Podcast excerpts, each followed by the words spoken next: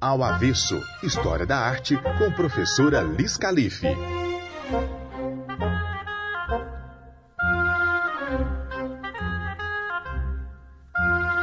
Olá, avessados e avessadas, o programa Ao Avesso está no ar. Eu sou a Lisandra, conhecida como Liz Calife. Sou artista de formação, mãe, professora e costureira criativa.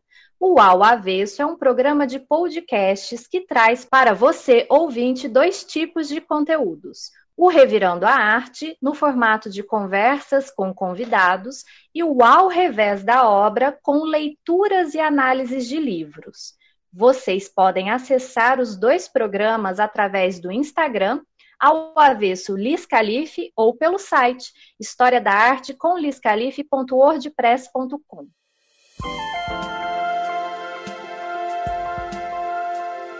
Revirando a Arte.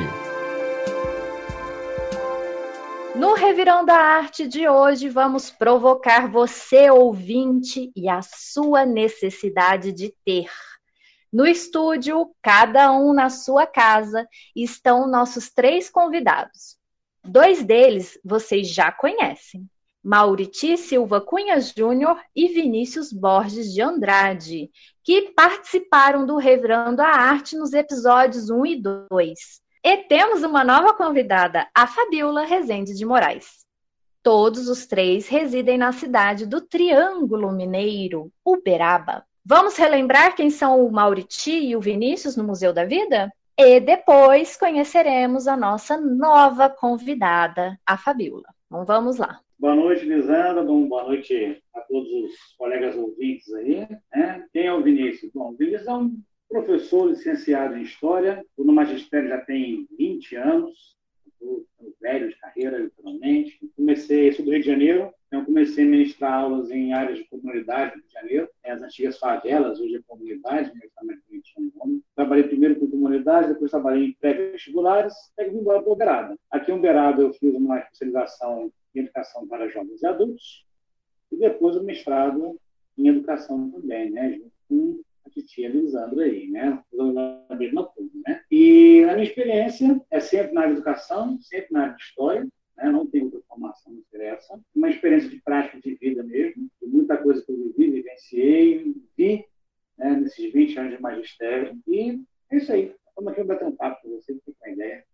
Boa noite, Liz. Primeiramente, gostaria de agradecer pelo convite. É, muito feliz de estar contigo. Bom, a pergunta: quem sou eu no Museu da Vida, né?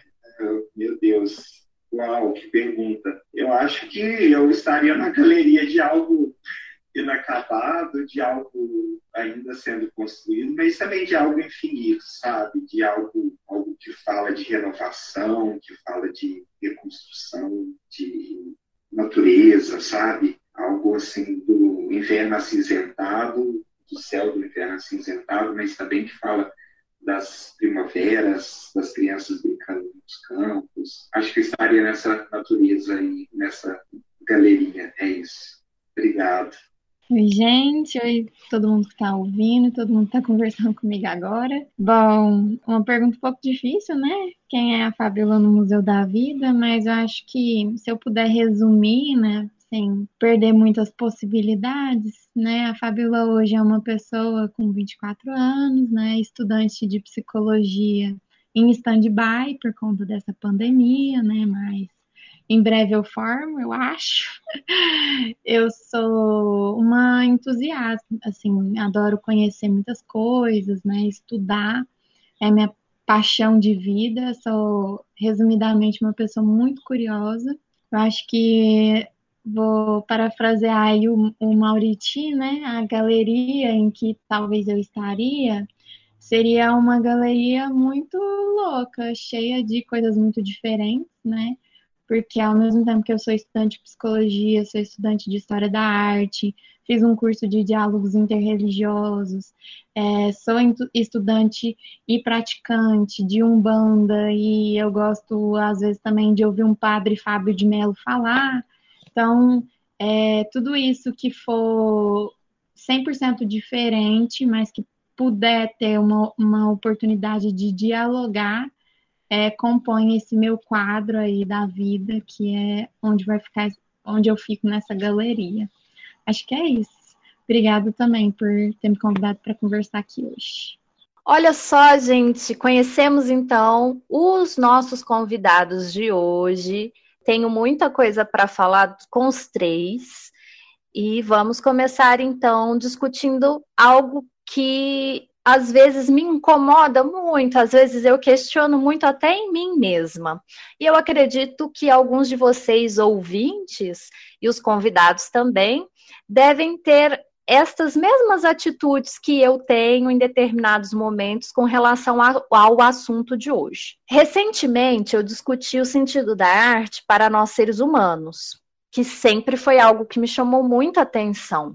Esse fato da gente querer ter a obra de arte ou um objeto espiritualista, às vezes nem é da nossa religião, mas, por exemplo, você tem algo do budismo na sua casa, né? Porque você ouviu falar que é importante por, no campo de proteção, e até mesmo a imagem daquele objeto te traz algo que te remete a uma característica positiva. Também tem muitas pessoas que compram objetos históricos, bibelôs quando viajam para algum lugar, né? A tal da lembrancinha. Tenho quase certeza que a maioria deve ter uma geladeira recheada de ímãs, de geladeiras de viagens.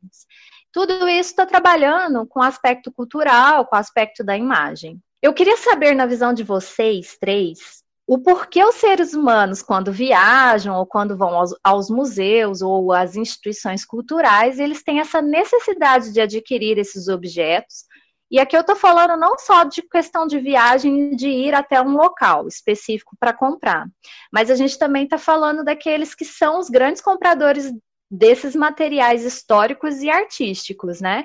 A gente sabe que há várias galerias e as pessoas vão e gastam dinheiro em leilões para ter esses objetos também. E eu queria entender o porquê, na visão de vocês, nós temos essa necessidade de adquirir esses objetos, mesmo sabendo que às vezes aquele objeto, aquela imagem específica, ela é uma reprodução e não a obra de arte original. O que vocês pensam com relação a isso? Eu vou começar a sua pergunta com uma outra pergunta. Qual a necessidade que você tem de tirar uma foto de um local que você vai? Por que, que você tira uma foto? Qual é a intenção sua em tirar uma selfie, uma foto? Algo assim. Eu fui no lugar tal, tirei uma foto, tirei uma selfie. E hoje no mundo tecnológico você tem que postar isso, né? Porque não basta tirar uma foto, uma selfie. Você tem que postar ela para que todo o seu grupo de colegas em torno de você, amigos da rede social, vejam que você esteve nesse local, que você estava lá, que você, em um certo momento da sua vida, pisou naquele local. Então, a sua pergunta de por que tem um objeto de arte, eu retorno ela para você pensando nisso. Qual a necessidade você tem de tirar uma fotografia? Para que tirar uma foto? Então você vai ter uma, uma primeira resposta mais simples seria a seguinte: é fazer um registro de uma memória de algo que eu tenho. Então você vai ter um grupo de pessoas que tiram uma foto pela intenção de guardar na sua memória o local, o ponto de apoio, aonde foi, lembrança, recordação que é o termo que se usa para isso. E você vai ter um grupo de pessoas que tira uma foto para, como diz o, a juventude aí, né, postar em rede social e mostrar, esnobar que tem, eu fui lá, você não foi, eu já fui. Então, o, o tanto a arte, né, o objeto de arte, como no caso que a fotografia que eu citei, ela pode adquirir uma, uma função, uma simbologia de poder de dizer: olha, eu tenho, eu fui, eu estava lá. Você não. Então você pode sim associar isso a um fator. Qual a necessidade de você, e o pessoal aí pode comentar melhor do que eu, né? Eu não, eu não, não frequento academias mais, mas o pessoal que frequenta academia, quem tem em rede social colega que frequenta, ou familiares, é um tal de hoje está pago, está feito, de hoje não sei o quê.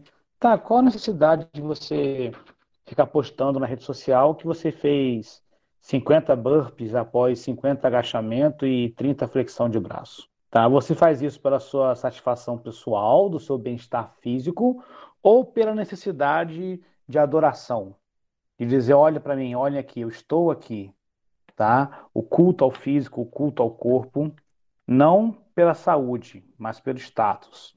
Então, é, se a gente for pensar num contexto histórico, desde a pré-história, o ser humano tem a necessidade de registrar de alguma maneira o que pensa, o que age, o que vive, né? Começando pelas pinturas rupestres, tal, que a gente alguns consideram que é algo religioso, sagrado, místico nisso, outros consideram que é só uma questão mesmo de registro dia a dia, que seja. Então, desde que o homem caminha sobre a Terra, o ser humano em si, nós temos essa necessidade de, de mostrar alguma coisa e a necessidade de registrar o que a gente faz, ou por desenho, ou por coisas assim. E isso só vai mudando ao longo do tempo. Uma vez nós conversamos sobre isso, eu e você, é, o, o que define o valor de uma arte? Eu vi um, uma postagem sua sobre o valor das obras de arte, tá? achei um barato. E eu fiquei pensando assim, o que, que define o valor de uma arte? Por que, que uma, uma obra de arte custa milhões de dólares, né, milhões de reais e assim vai? O, o que define o valor? Ali é uma, é uma placa de tecido ou de madeira, ou seja, o objeto que for, que você pode facilmente fazer em casa, pegar um, compra uma telinha em casa, tal. Então, o que define o valor de uma obra de arte? O que define o preço dela? Tá? É muito mais um contexto histórico da produção dela, de como foi produzida, por quem foi produzida, aonde e quando. E aí, nesse contexto, eu tenho em casa uma obra de arte de, de uma pessoa famosa e tudo mais, e eu estou tendo para mim, sim, criando com essa obra de arte uma relação de poder. Né? Quem nunca viu cenas de filmes aí onde o, o ator chega e mostra, ah, esse quadro aqui é um de não sei quem, essa obra aqui é de não sei quem, né? A gente abre uma discussão também para a ideia do que é fino, do que é erudito, do que é popular, né? Erudito é ouvir música, é ópera. Nossa, você escuta ópera, então você é uma pessoa muito fina, tal, né?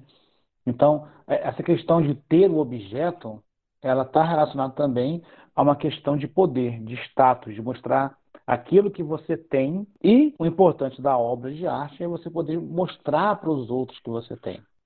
Falar, olha, eu tenho, é meu, está em meu poder. E você tem? Né? Não, você não tem. Então eu estou num, num patamar de status maior do que você. Muito obrigado mais uma vez por ter sido convidado. É um grande prazer estar aqui com vocês. Obrigado, Lisandra. Fico muito feliz em ver o crescimento do canal, né? Pessoal tão bacana aí, é, tanto universitário quanto pessoas fora da academia ouvindo e interagindo. Muito bom, de muito valor isso.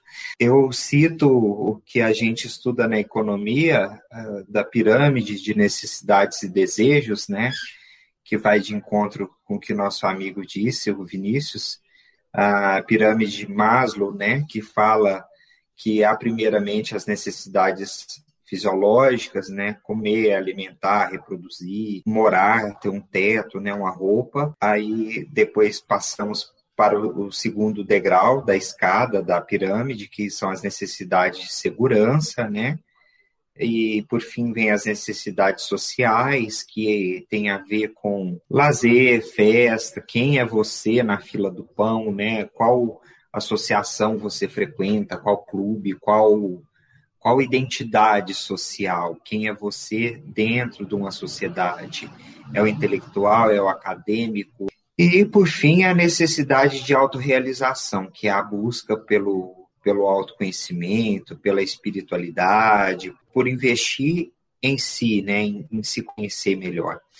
Bom, enfim, a arte ela surge, creio que inicialmente, né, como uma manifestação de conexão com a divindade, né, pelo que eu já estudei do mitólogo Joseph Campbell, que eu muito admiro e sigo. Então, os primeiros desenhos representavam mamutes, representavam objetos que seriam caçados ou que foram caçados, né?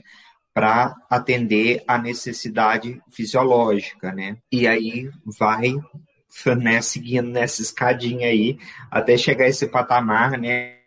Que que o nosso amigo falou, de poder se mostrar na sociedade também, né? Às vezes para um grupo seleto, mas olha, eu tenho essa obra. Só que aí eu também cito uma questão. eu creio também que dentro dessas necessidades tem a necessidade, posso dizer, até afetiva e emocional também de um objeto, né?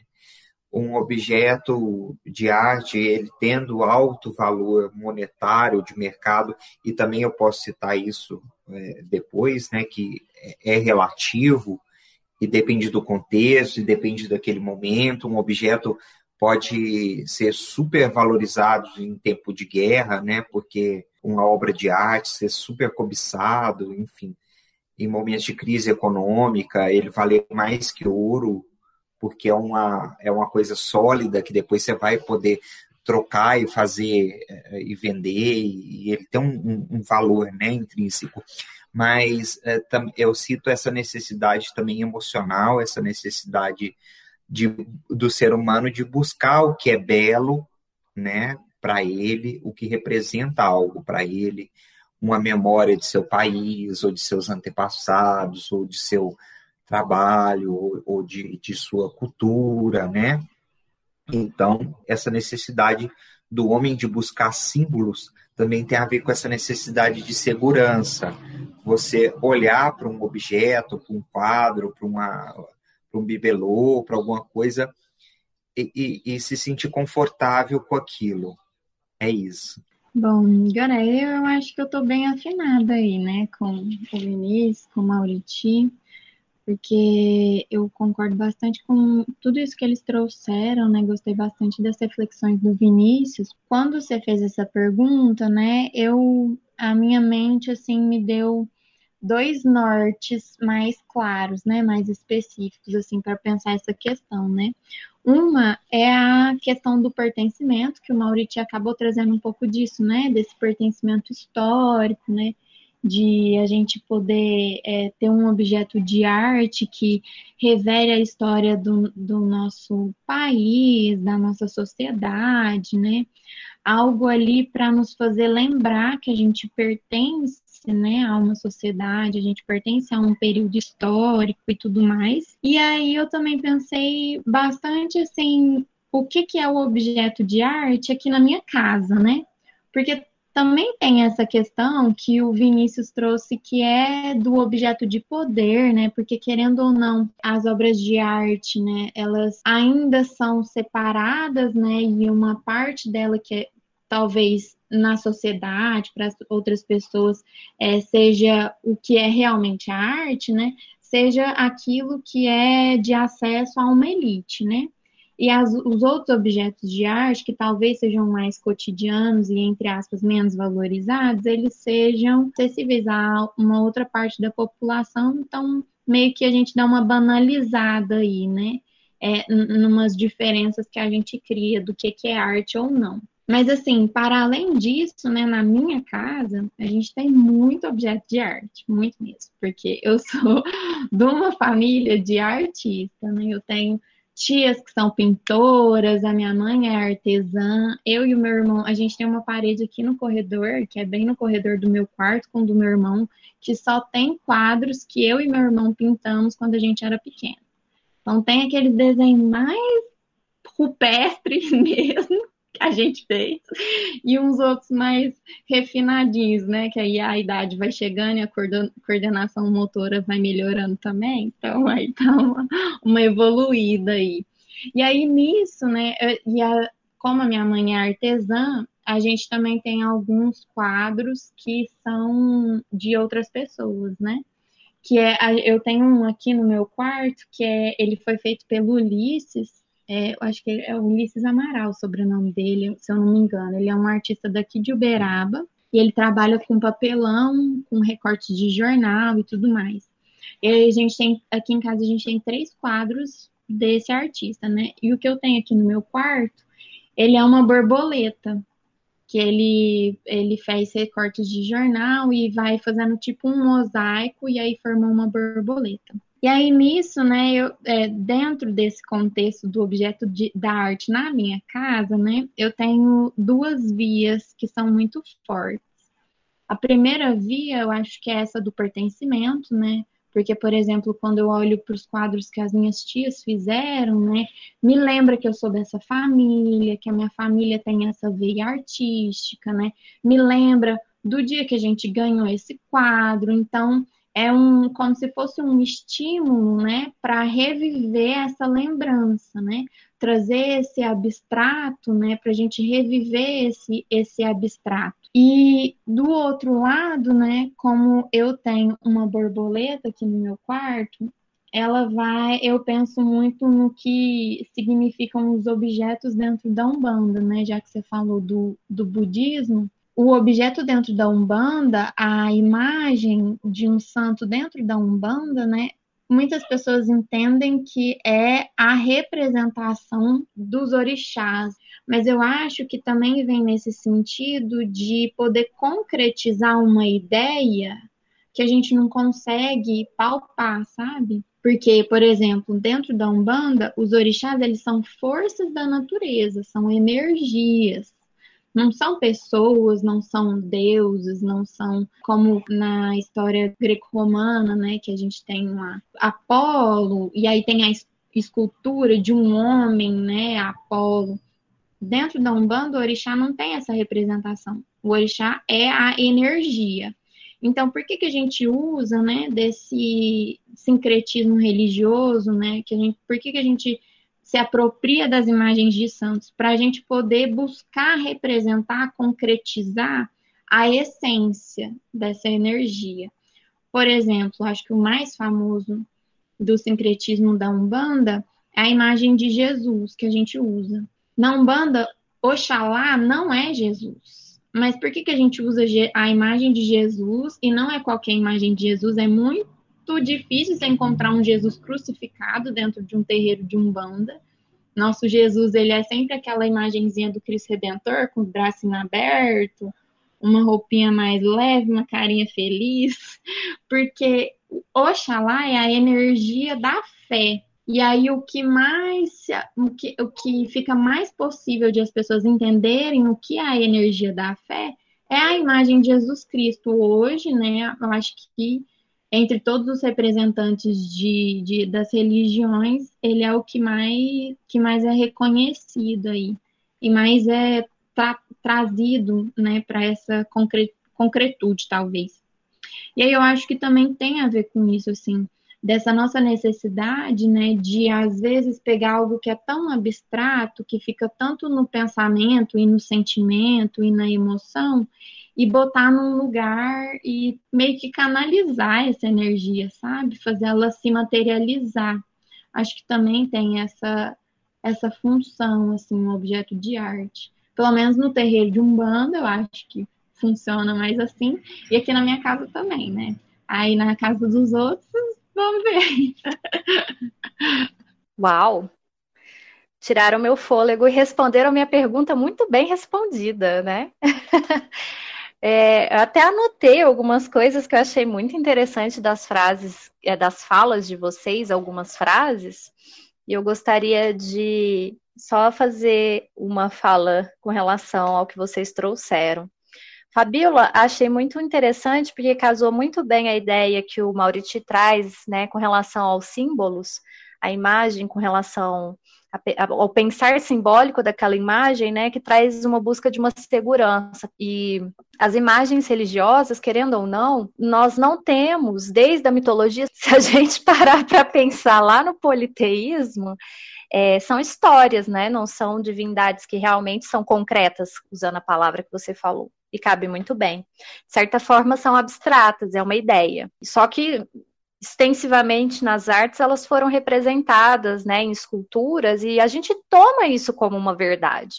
E achei muito interessante essa questão da imagem de Jesus representando a fé, né, as energias. Não sabia dessa relação, porque realmente, às vezes você pode chegar no centro espírita ou a gente chega num terreiro de umbanda e, e aí a gente se depara ali com uma imagem de Jesus Cristo. Eu não saberia a diferença, como você disse. Você não vai ver muitas vezes o Cristo crucificado. E aí, se você chega em outras, outros lugares, você vê esse Cristo crucificado. E a gente começa a fazer até um pouco de confusão, às vezes, né, com relação a isso. Mas nada é nada mais é do que trazer a concretude para aquela ideia energética, simbólica com relação à religião. E vai de encontro à fala do Vinícius, lá no início, com a ideia do poder. Só que eu achei incrível quando você, Vinícius, fala para mim que a gente cria uma relação de poder quase com os objetos. Não vou nem falar só com as obras de arte, vou falar com os objetos históricos, culturais e artísticos. E independente se há uma reprodução ou não, porque, por exemplo, a, lá no terreiro de Umbanda não é a, não é o Jesus Cristo que está lá. Né? É uma reprodução outra reprodução em outro terreiro e por aí vai. É, e, e, isso traz essa ideia do poder. Assim como também gostei muito, e depois queria que você me respondesse, Vinícius, mais ou menos é, quando que começa essa necessidade de adoração com relação à ideia do poder, quando você vem me falando das questões do registro das memórias, mas não precisa ir lá na pré-história, não, porque vocês já deixaram isso bem claro, os três. Quero mais ah, numa o indício desse início, dessa necessidade de adoração com os, os, esse registro das fotos, né? Do eu, eu tenho, eu fui e eu estou, mais ou menos em, em processo histórico. É, isso acontece em que momento, né? Porque a gente vê atualmente um boom de redes sociais a gente vê um boom exatamente dessas imagens de poder, de necessidade de adoração de si mesmo. Isso que é engraçado, que enquanto a, a, a Fabiola fala do terreiro de Umbanda e traz as imagens dos orixás, é relacionado às divindades, é uma religião. Mas a gente está num processo atual que a divindade sou eu. Depois eu queria que você respondesse, tá, Vinícius? Segura aí. E eu quero fechar com a frase de ouro do Mauriti. Quem é você na fila do pão? Isso para mim foi maravilhoso. Fecha a questão do poder, do eu tenho, eu fui, eu estou, da adoração, do, da sua relação com, com os objetos e, lógico, sim, existe essa relação afetiva. Se, se, não existisse a relação afetiva, eu acho que nós não estaríamos produzindo essas imagens. Tenho quase certeza que não estaríamos. Agora, cabe a pergunta, Mauriti, também, que eu gostaria que você me respondesse, e a Fabiola pode até complementar, já que é uma estudante de psicologia. Esta relação afetiva quando a gente faz a pergunta para o Vinícius dessa necessidade de adoração do hoje com relação às fotos que a gente produz, as coisas que a gente viaja, faz as fotos, às vezes nem prestou atenção na sua viagem, só foi lá para tirar foto. Isso daí pode ser positivo ou negativo, essa, essa relação afetiva. Ela existe. Mas e aí, é, até que ponto isso é bom para nós com relação a esse pertencimento? A esse ter de pertencimento cultural. Lisandra, você perguntou aí o contexto histórico, né? Uhum. Eu vou te, vou te, vou te contar é, o Facebook, como é que ele era milhares de anos atrás. Mesopotâmia Antiga, primeiras civilizações da humanidade. A maioria dos deuses que os mesopotâmicos acreditavam, eles eram anamórficos ou com formas de corpo diferente, ou antropomórficos, usando corpos de animais com faces humanas. Você consegue imaginar qual que era normalmente a face que estava feita ali na imagem, na estátua do Deus? Você consegue imaginar normalmente quem o rosto daquele Deus estava representando? Qual era o rosto que era utilizado? Não. Vou te dar uma, uma, uma dica bem simples. Normalmente o rosto dos deuses que os mesopotâmicos faziam era o rosto do rei, do imperador daquela época. Então o próprio imperador ele se retratava como um Deus, e ele era retratado como um Deus. Era o Facebook da época, era o Instagram da época, era o status de mostrar, olha, eu sou o poderoso, eu sou o cara. Essa necessidade de se mostrar, de mostrar que é bom, de se exibir, ela existe desde que o homem anda sobre a Terra, assim, desde que o ser humano tá, criou as primeiras civilizações. A gente não tem, um, não tem como eu mensurar para você um registro uh, tal dia, tal momento, tal hora. Na Mesopotâmia faziam isso. No Egito, você pega as estátuas enormes, gigantescas no Egito, dos deuses e tal. Você tem lá o Vale dos Mortos, aonde tem Ramsés, Nefertiti e diversos outros monarcas egípcios, eles estão retratados em estátuas gigantescas, em obeliscos enormes. As pirâmides do Egito, você quer uma coisa mais, mais de ego e de vaidade do que a pirâmide do Egito, que o faraó construía para servir de túmulo para o seu corpo. Para que uma pirâmide daquele tamanho para enterrar um cara, né? A vaidade, o ego, a esfinge, né? Embora o rosto dela tenha sido quase todo mutilado já ao longo do tempo, hoje já se tem uma noção de que o rosto que está na esfinge é de, de um faraó, né? Nós não temos a certeza de qual faraó, qual que foi certinho. Alguns dizem que é Ramsés II, outros que é Ramsés IV, mas aí vai. Aí é uma análise muito mais complicada do que, do do que isso, né? Então, assim, o, o registro é muito antigo. Isso é muito antigo. De, desde que o homem anda sobre a Terra, que o ser humano anda sobre a Terra, ele precisa se mostrar de alguma maneira. Isso vai com as obras de arte gigantescas que eu citei aqui, até com as pinturas tribais mais simbólicas do, do, dos indígenas né, no Brasil. Por que cada tribo pinta o corpo de uma forma diferente? Coloca é, pena no corpo, coloca os botucudos na boca, coloca ossos na orelha, é uma forma de mostrar quem você é, a sua identidade. E a pintura indígena não é simplesmente uma pintura, é uma obra de arte no corpo da pessoa. Ela representa o pertencimento de quem ela é, a que grupo ela pertence, a que, a que, que local ela está, quem ela representa. Por que, que, o, que o, em algumas comunidades também tribais, não só na antiguidade, mas até hoje em dia ainda, quando o inimigo é morto, você corta a cabeça dele e põe em exposição. Para dizer, olha aqui, ó, nós somos poderosos, nós somos fortes, nós temos o poder. Não ouso nos enfrentar. Então, você perguntou isso sobre a questão do tempo, tal. desde que o homem, ser humano, está sobre a Terra, ele tem essa necessidade de mostrar que ele tem esse poder, que ele, ele tem que se representar de alguma maneira. Senão, para ele não faz sentido. Ele precisa se representar, ele precisa se mostrar. E a, a Fabiola falou bem aí da questão do, dos orixás, né? Que é uma representação artística do, do, de um elemento da natureza. Isso ocorre também no Egito, na Mesopotâmia, nos dias de hoje também. Os simbolismos estão hoje presentes ainda. Eu, eu creio que a questão do simbólica, a questão da identidade humana, ela existe desde que o ser humano está sobre a Terra, desde que as primeiras civilizações se organizaram. Isso não é de hoje. Só se modificou com o tempo. Hoje você tem rede social, tem internet que faz isso. No Egito você tinha as pirâmides, você tinha blocos de pedra, obeliscos. Não mudou nada. Ainda é essa necessidade de pertencimento, essa coisa de querer mostrar que eu estou aqui, eu faço parte desse grupo e eu simbolizo alguma coisa na, na, nessa questão. E a gente vai para uma questão filosófica muito mais profunda aí, se você parar para pensar o que, que os filósofos pensam, que eu até brinquei mais cedo com a Fabíola sobre psicologia, qual, qual que é a grande coisa da, da, do, da psicologia, da filosofia, das ciências humanas em si? É entender o homem, o ser humano. O que, que nós, como seres humanos, estamos fazendo aqui nesse planeta que a gente chama, erroneamente de Terra, né? O que, que nós estamos aqui? Qual o sentido de estarmos aqui? Então, tudo isso é muito complexo. Isso vem desde a origem da humanidade.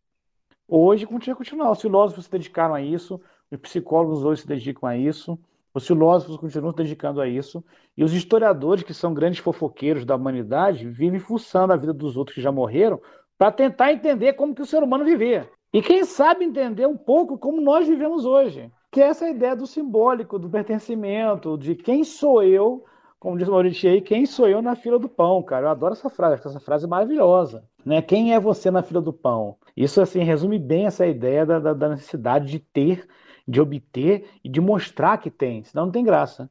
Não adianta eu falar que eu tenho se eu não posso exibir. Os, os homens, os machos alfa de plantão, qual que, é, qual que é o maior prazer que o macho alfa tem na sociedade? É sair com uma menina, depois chegar em roda de amigos e falar assim: olha, eu saí com ela.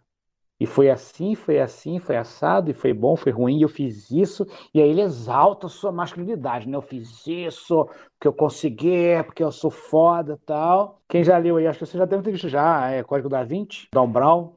Todos são símbolos. E quase sempre associados à, à, à coisa do fálico, da ideia de mostrar que eu sou o poder, eu tenho poder. E a história gira em torno disso, basicamente. Olha, em relação à pirâmide, minha visão, né? É, eu, eu vou para a metafísica. Eu já vejo a necessidade do, do homem de representar a transcendência da morte.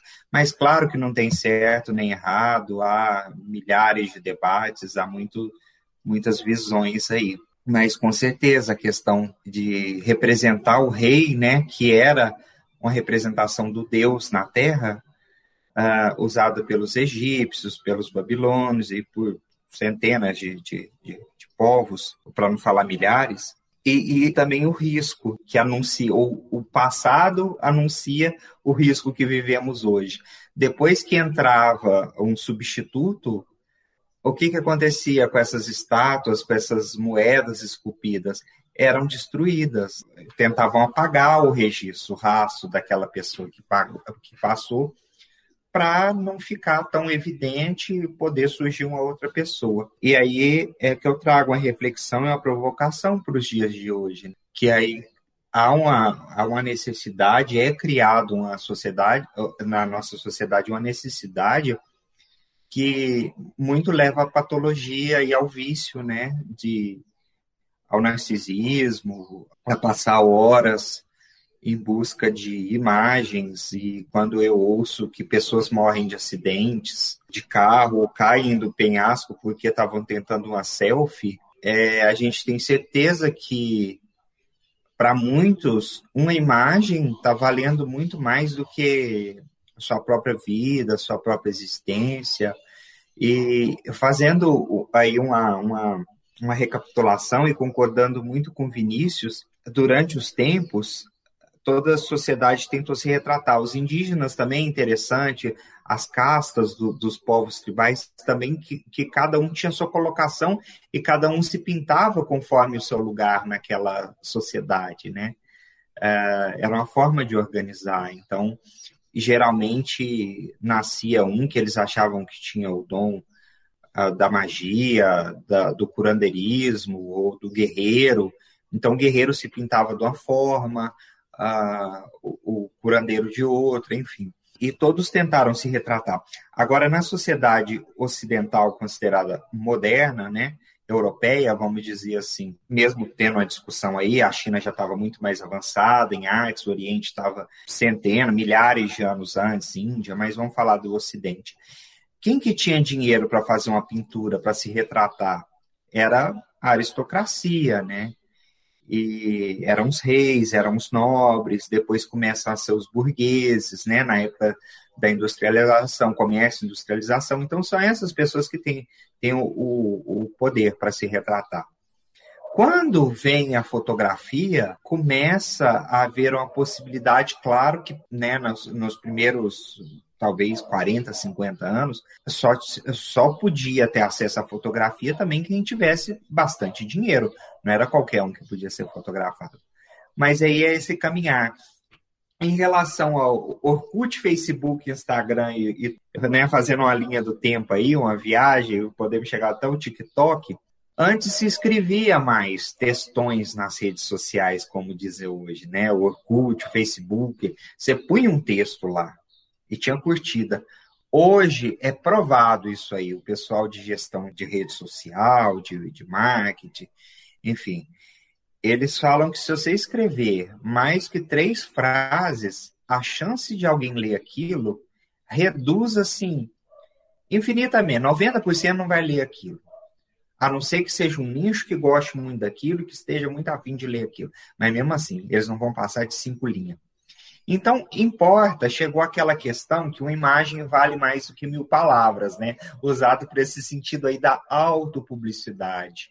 Eu acho que também estimulado pelas revistas, pela, pelos paparazzis, cada um quer, quer ter seu momento de fama, né? E, e, e paga-se muito por isso, ganha-se dinheiro com isso. E também pode ter um preço muito alto, um preço muito caro e, enfim, hoje discute de depressão, quem não ganha like, teve aquela polêmica do Instagram não mostrar o número de curtidas que cada pessoa estava ganhando, porque estava desmotivando algumas pessoas a ficar no Instagram, porque ninguém lê texto de Instagram. a pessoa lê aquela imagem, ou aquela propaganda, aquele anúncio, aquele flyer, com duas, três frases no máximo. Então, a gente chega a esse, né? Mas, mas eu, eu creio, teve, teve toda a questão uh, simbólica também voltada uh, para o eu fisiológico, mas também eu, eu, vejo, eu acrescento, se vocês me permitem, assim, né, na minha humilde opinião, também teve essa visão da busca do sagrado também, e uma coisa não exclui a outra, elas se transformam, elas, elas transitam entre si, né? Essa transcendência do sagrado e né, do, do, ser humano visto também se vê como um Deus, mas ele se vê ou ele espera ser visto para se autoaprovar, né? Se validar. É isso aí. Lisa, você falou do, sobre a psicologia, né, nesse sentido assim de, enfim, e aí eu peguei um livro que eu tô lendo que eu adoro, é um, vou dizer, né, um filósofo aí contemporâneo, ele chama Byung-Chul Han, e ele tem uma série de livros, livros bem curtinhos, pequenos, né, e é muito interessante porque ele fala justamente assim desses dessas novas composições, desses novos arranjos, dessas novas funções e funcionalidades da sociedade. Um desses livros que eu tenho, né, que é A Salvação do Belo, que eu estava lendo, e aí eu, diversas vezes eu li, eu rabisquei ele todo, porque eu, para ler livro, preciso rabiscar, né, esse não é um objeto sagrado para mim, muito pelo contrário, é a partir desse rabisco que ele se torna sagrado. E fiquei rabiscando ele, eu sempre ficava pensando em te mandar. E aí eu a gente conversando disso, eu lembrei de alguns trechos que eu grifei aqui, né? Que fala sobre essa questão do por que, que a gente fica tirando tanta foto e postando tanto nas redes sociais, né? É uma provocação a gente repensar, né? Se isso é realmente um narcisismo ou não. Aí ele traz aqui, aí ele fala de diversas formas de arte e também de diversas formas de, de composição é, de aparelhos tecnológicos, até de carros hoje, né, de, do formato deles, né, enfim. Ele traz um trecho que ele fala assim, né, é, o tato é, entre todos os sentidos, o que mais desmistifica, ao contrário da visão, o mais mágico de todos. A visão guarda distância, enquanto o tato a suprime. Sem distância, não é possível haver mística. A desmistificação torna tudo fruível e consumível. O tato destrói a negatividade do totalmente outro seculariza aquilo que toca. Ao contrário da visão, é incapaz de surpresa ou maravilhamento. Por isso, também a touchscreen lisa é um lugar de desmistificação e do consumo total. É ela que produz aquilo que a gente curte. Aí, num outro lado aqui, ele fala sobre a questão da, da selfie, né? Porque que a gente fica tirando fotos nossas e postando aí na feed. E aí ele fala assim: no grande plano do rosto, tudo fica desfocado no pano de fundo. É, ele leva a uma perda do mundo. A estética do close-up reflete uma sociedade que se tornou ela mesma uma sociedade do close-up. O rosto fica aprisionado em si, torna-se autorreferencial. Não tem mais relação com o mundo, ou seja, deixou de ser expressivo. A selfie é justamente esse rosto vazio e inexpressivo. O caráter viciante da selfie indica esse vazio interior do eu. O eu hoje é muito pobre em formas estáveis de expressão com as quais ele possa se identificar e que lhe confeririam uma identidade fixa. Hoje nada mais dura. Essa indurabilidade está presente também no eu e o desestabiliza, o inquieta. Justamente essa inquietação, esse medo de si, torna a selfie viciante, levando a um funcionamento em vazio, em looping, que não é capaz de cessar nunca. Em face do, do vazio interior, o sujeito selfie procura em vão se produzir. A selfie é o self em forma vazia. Ela reproduz o vazio. O caráter viciante da selfie não gera um amor próprio ou vaidade narcísicos, mas um vazio interior. Aqui não há um eu estável narcísico que amaria a si mesmo. Ao contrário, aqui temos que ver como um, um narcisismo negativo. Aí ele fala, né, assim, ele fala várias coisas, ele fala sobre é, essa estética do liso, né, a estética da depilação e tudo mais. E ele traz essa questão dessa distância, né, do olhar, porque quando você olha uma obra de arte ali distante, num museu, né, é, até mesmo uma escultura, dependendo da, de onde você olha, você tem nuances de luz e sombra, você tem percepções diferentes, tem algumas algumas esculturas que eu acho o máximo de ver no Facebook, né, que você está gravando assim de frente, é um monte de arame que forma uma imagem. Você vira, é outra. Então a visão garante esse caráter assim, né, de abstrair, de, de produzir criatividade, né, de dar outros sentidos, de perceber de outras formas.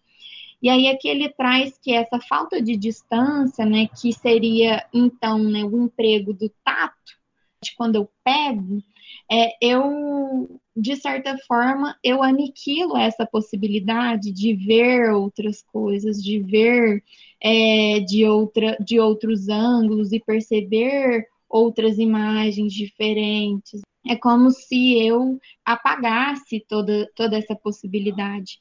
Porque quando eu encosto, quando eu toco, se é um mesmo material, por exemplo, o mais comum é que ele vai ter uma textura muito parecida em qualquer lugar que eu toque, uma temperatura muito quase imutável em qualquer lugar que eu toque, né? Dependendo do que é.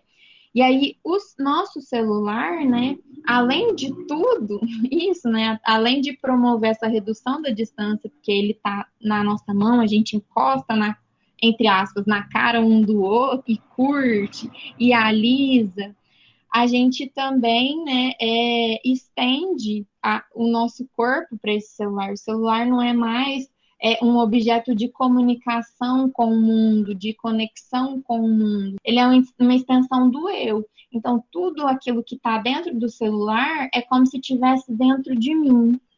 Entende? É meio que tipo é, para mim, né, eu fico lembrando muito de quando o Freud, né, os psicanalistas, o Winnicott, enfim, eles vão falar sobre os primeiros meses de vida de um bebê, né, que não vê a mãe ou os pais, enfim, essa pessoa que cuida, como um outro ser humano, mas como uma parte de si que está ali para servir às suas próprias necessidades.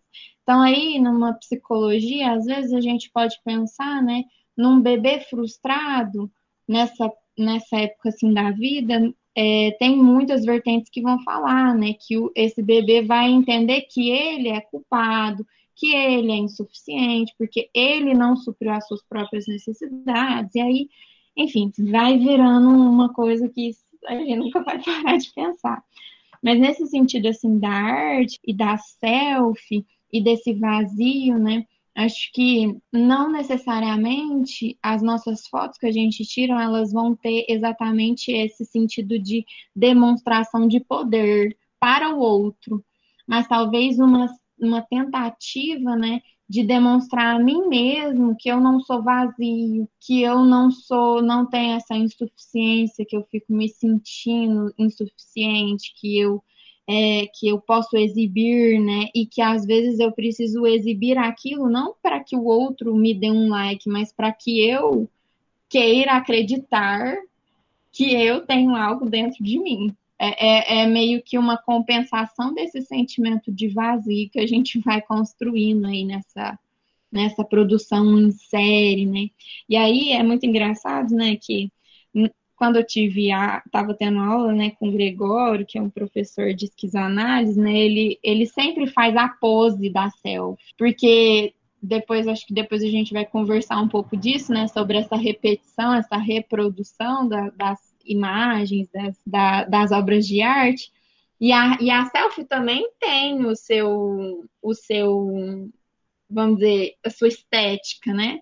A gente fazendo aquele biquinho assim, uma mãozinha no, no, rosto, né? Hoje em dia tem aquela pose de maloqueira que você dá uma rebitadinha assim no bumbum e faz uma, uma arminha assim com a mão, e aí, e aí tem tudo isso. E aí nesse livro ele também traz essa, essa questão, né, de quem está no primeiro plano e quem fica no fundo.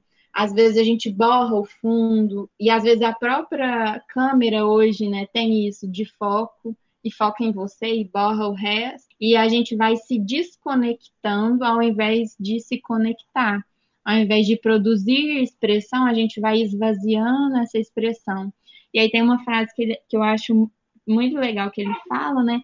Que hoje a arte, dentro de, da, dessa visão tecnológica, né? Dentro, vamos dizer, de uma rede social da vida, né? O que a gente posta é meio que banalizado, né? O que a gente a gente não tem esse tempo de contemplação mais. Tudo tem que ser muito rápido e tudo é muito rápido, né?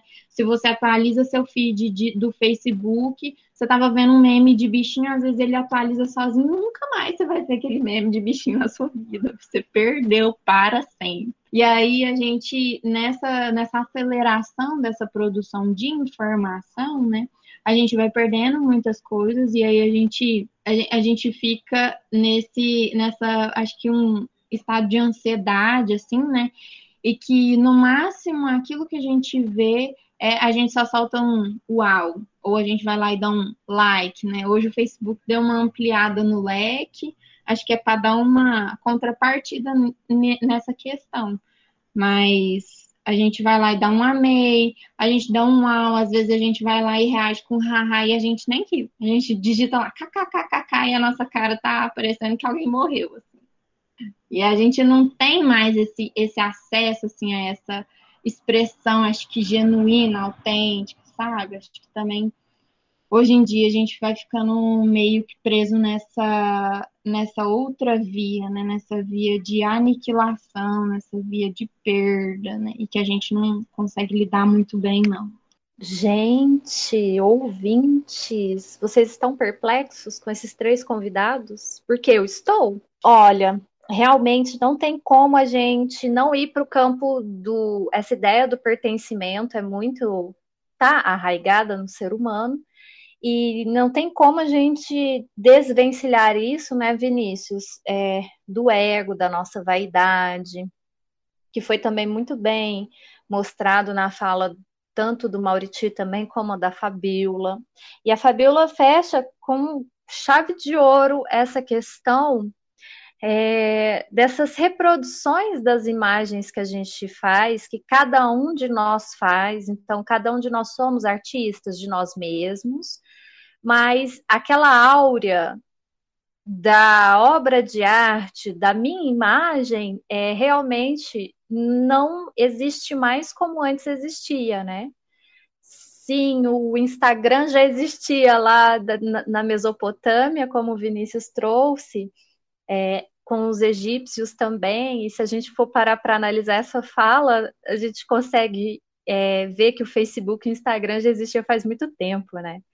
Ele só não tinha ainda internet para veicular ele. ele. Ele era veiculado de outra maneira, nos livros, na, primeiro na, na memória e nas falas das pessoas, e depois nos livros, e depois veio na questão da comunicação através da internet.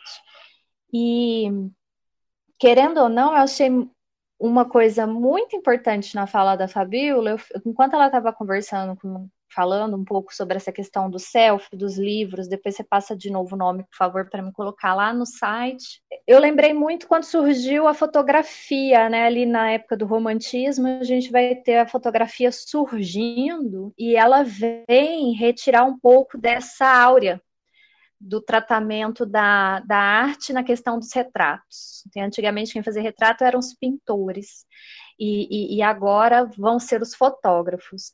De uma certa maneira, eles auxiliaram os processos do modernismo com os vários movimentos dos ismos a partir do impressionismo, né? é, abrindo campo de criatividade para os artistas saírem de algo muito metódico, que era o retrato, com características muito clássicas.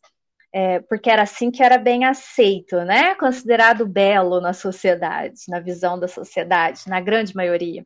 Muitas pessoas naquela época, até hoje, questionam isso. Eu falo muitas pessoas no sentido de, no campo artístico mesmo.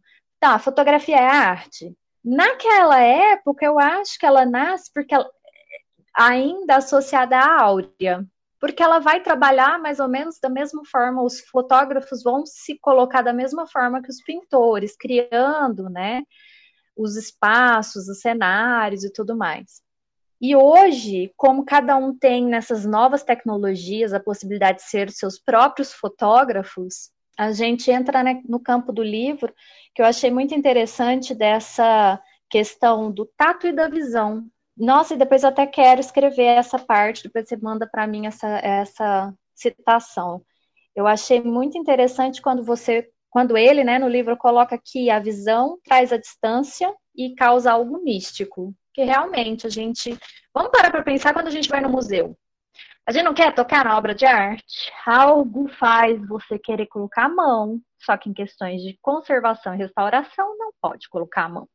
E será que se quando a gente colocasse a mão e aquela ideia de ser misterioso cessaria naquele momento? Tipo, ai, que ruim, senti nada. Acho que vai muito para esse campo, né? Que o tato, então, ele, quando você toca, ele, ele te dá uma sensação de algo que acabou. Você já descobriu o que que era, né? Ah, vamos para a próxima.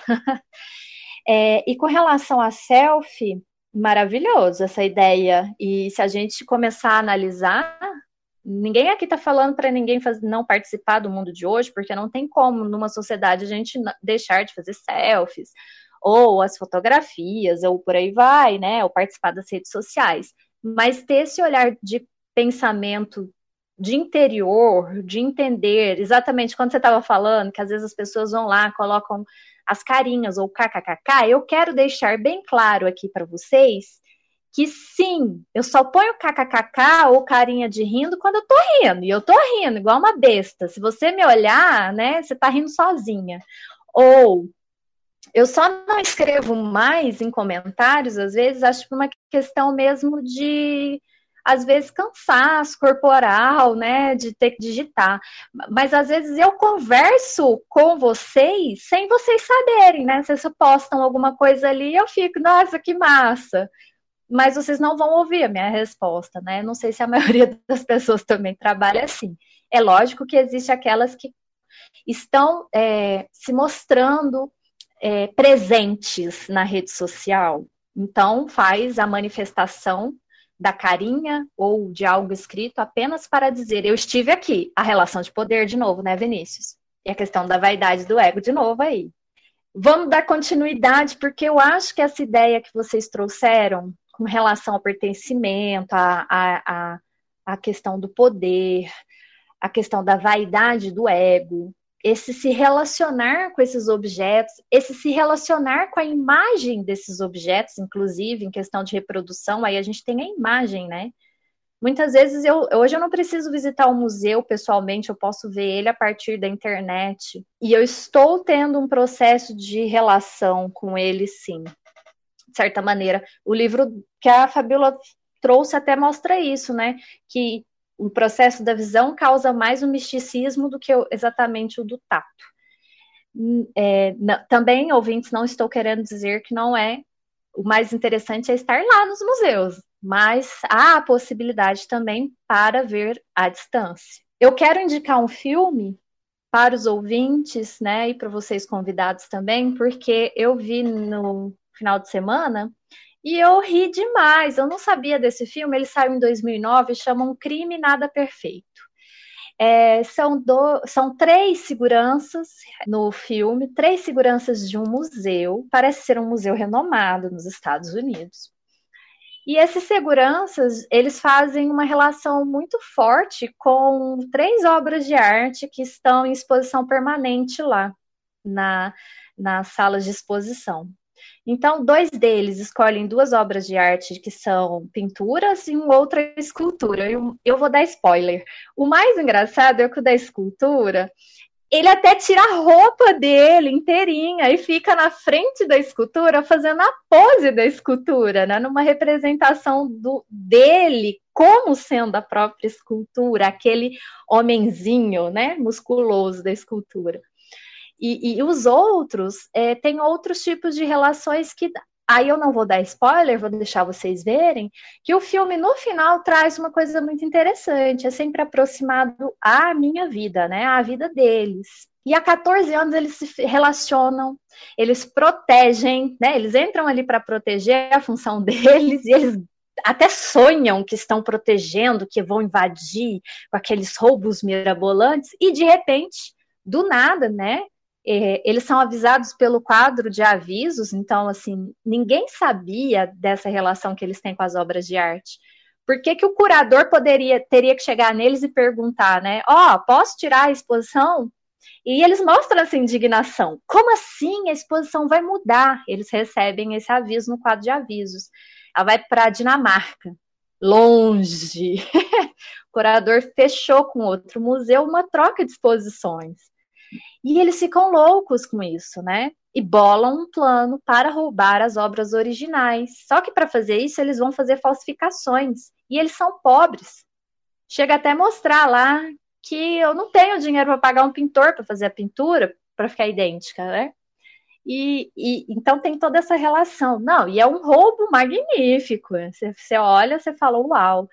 E eles conseguem, lógico, com percalço, senão o filme não é filme, né? É lógico que vai ter algumas coisinhas ali que você fala, nó, aí depois você fala, ah!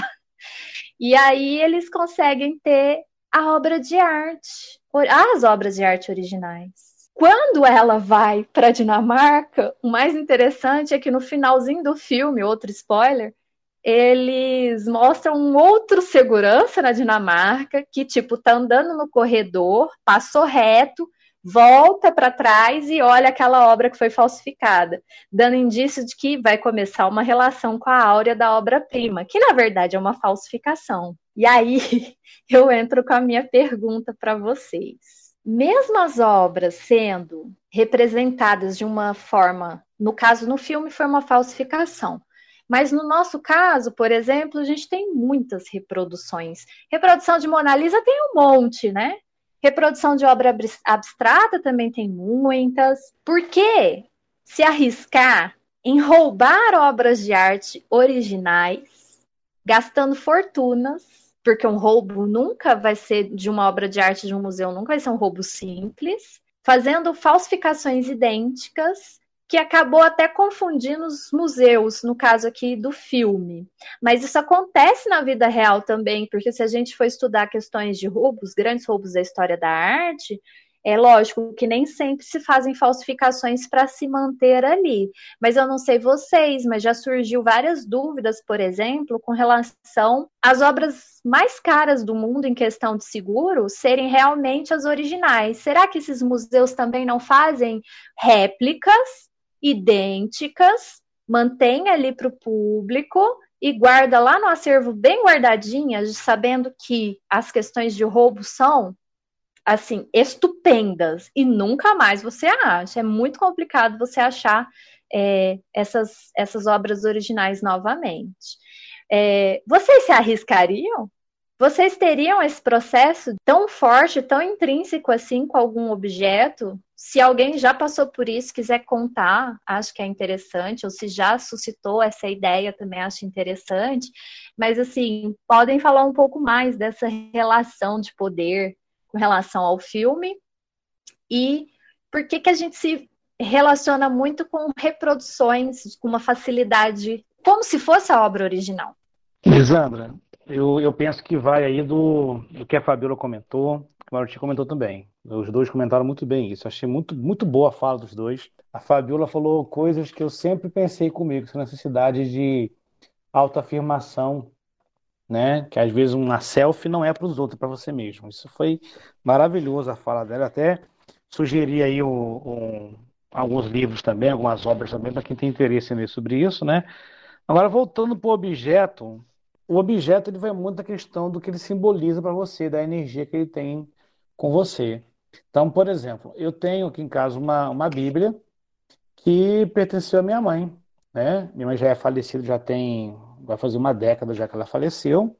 E eu lembro da minha mãe pegar essa Bíblia e na época ela era muito católica tal, ela abria a Bíblia no chão, rezar e fazer oração em cima da Bíblia tal. E é uma Bíblia toda marcada, toda escrita pelo nome dela, tudo mais tal. Então essa Bíblia ela, ela tem um valor simbólico para mim, para o meu filho também que conviveu com, com a avó, que é um valor simbólico que, assim, na minha concepção, na minha maneira de pensar, ela não tem um preço. Não é uma Bíblia que eu abro todos os dias para ler, não leio mais ela, mas ela está aqui em casa guardada. Ela simboliza todo o afeto pela, pela da minha relação com a minha mãe. Ela simboliza para mim a, a fé dela, né, a crença dela em algo maior, em algo superior. E aí a gente volta lá para a imagem da ideia da Fabiola aí, da, das imagens nos, nos terreiros de Umbanda tal, a necessidade do ser humano de criar algo palpável daquilo que é imaginário para ele. Tá? O ser humano precisa criar algo que seja visível para ele. É muito difícil na concepção do ser humano pensar um Deus onipresente, onisciente, que a tudo governa, a tudo vê, a tudo interage, sem que você possa tocar nesse Deus, em que você possa vê-lo de alguma maneira. Mais ou menos São, São Tomé, tem que ver para crer. Né? O ser humano tem isso com ele. Então, uma obra de arte que é roubada, por exemplo, tal, além do valor financeiro que ela tem, ela tem um valor simbólico muito grande. Ela simboliza isso. E quem dá o poder simbólico dessa obra de arte somos nós. Provavelmente, eu duvido que quando a Mona Lisa foi pintada, é, pensou-se que 500 anos depois ela seria uma das obras de arte mais caras do mundo. Tá? Eu duvido isso. Acho que na época pintou pensando só em pegar o dinheiro que foi encomendado, né? Juntar a grana tal e, e ficar tranquilo. Acho que ninguém pensou ali que ia ganhar um, alguma coisa com isso tudo mais tal. Então, o, o valor que é dado a uma obra é o valor que nós damos a ela. Ela não tem um valor em si da sua construção, mas o valor que nós damos a ela em si. Então, talvez esteja aí o fator pelo qual a, a, o ser humano roube uma obra, ou até mesmo o, o sentido que um, um museu pegue uma original, guarde, né, e exponha uma cópia. Não é somente a questão de segurança para evitar um roubo, é uma questão de, de poder que aquela obra tem, da relação de simbolismo que ela tem, do valor que você, ser humano, dá àquela obra. O quanto que ela é importante para a humanidade. Não é o autor que fez a obra que pensou nisso, somos nós que damos esse poder a ele. Muito legal, Vinícius, muito bacana. E relembrando aqui, por exemplo, eu conheci uma versão quando eu fui numa exposição de Da Vinci, é que uma das dezenas de, de, versões, né, que o Da Vinci não entregou a obra, ele, ele se apossou dela, né, e ela tinha sido encomendada. Talvez ele tenha se apaixonado por ela também, mas aí são só hipóteses.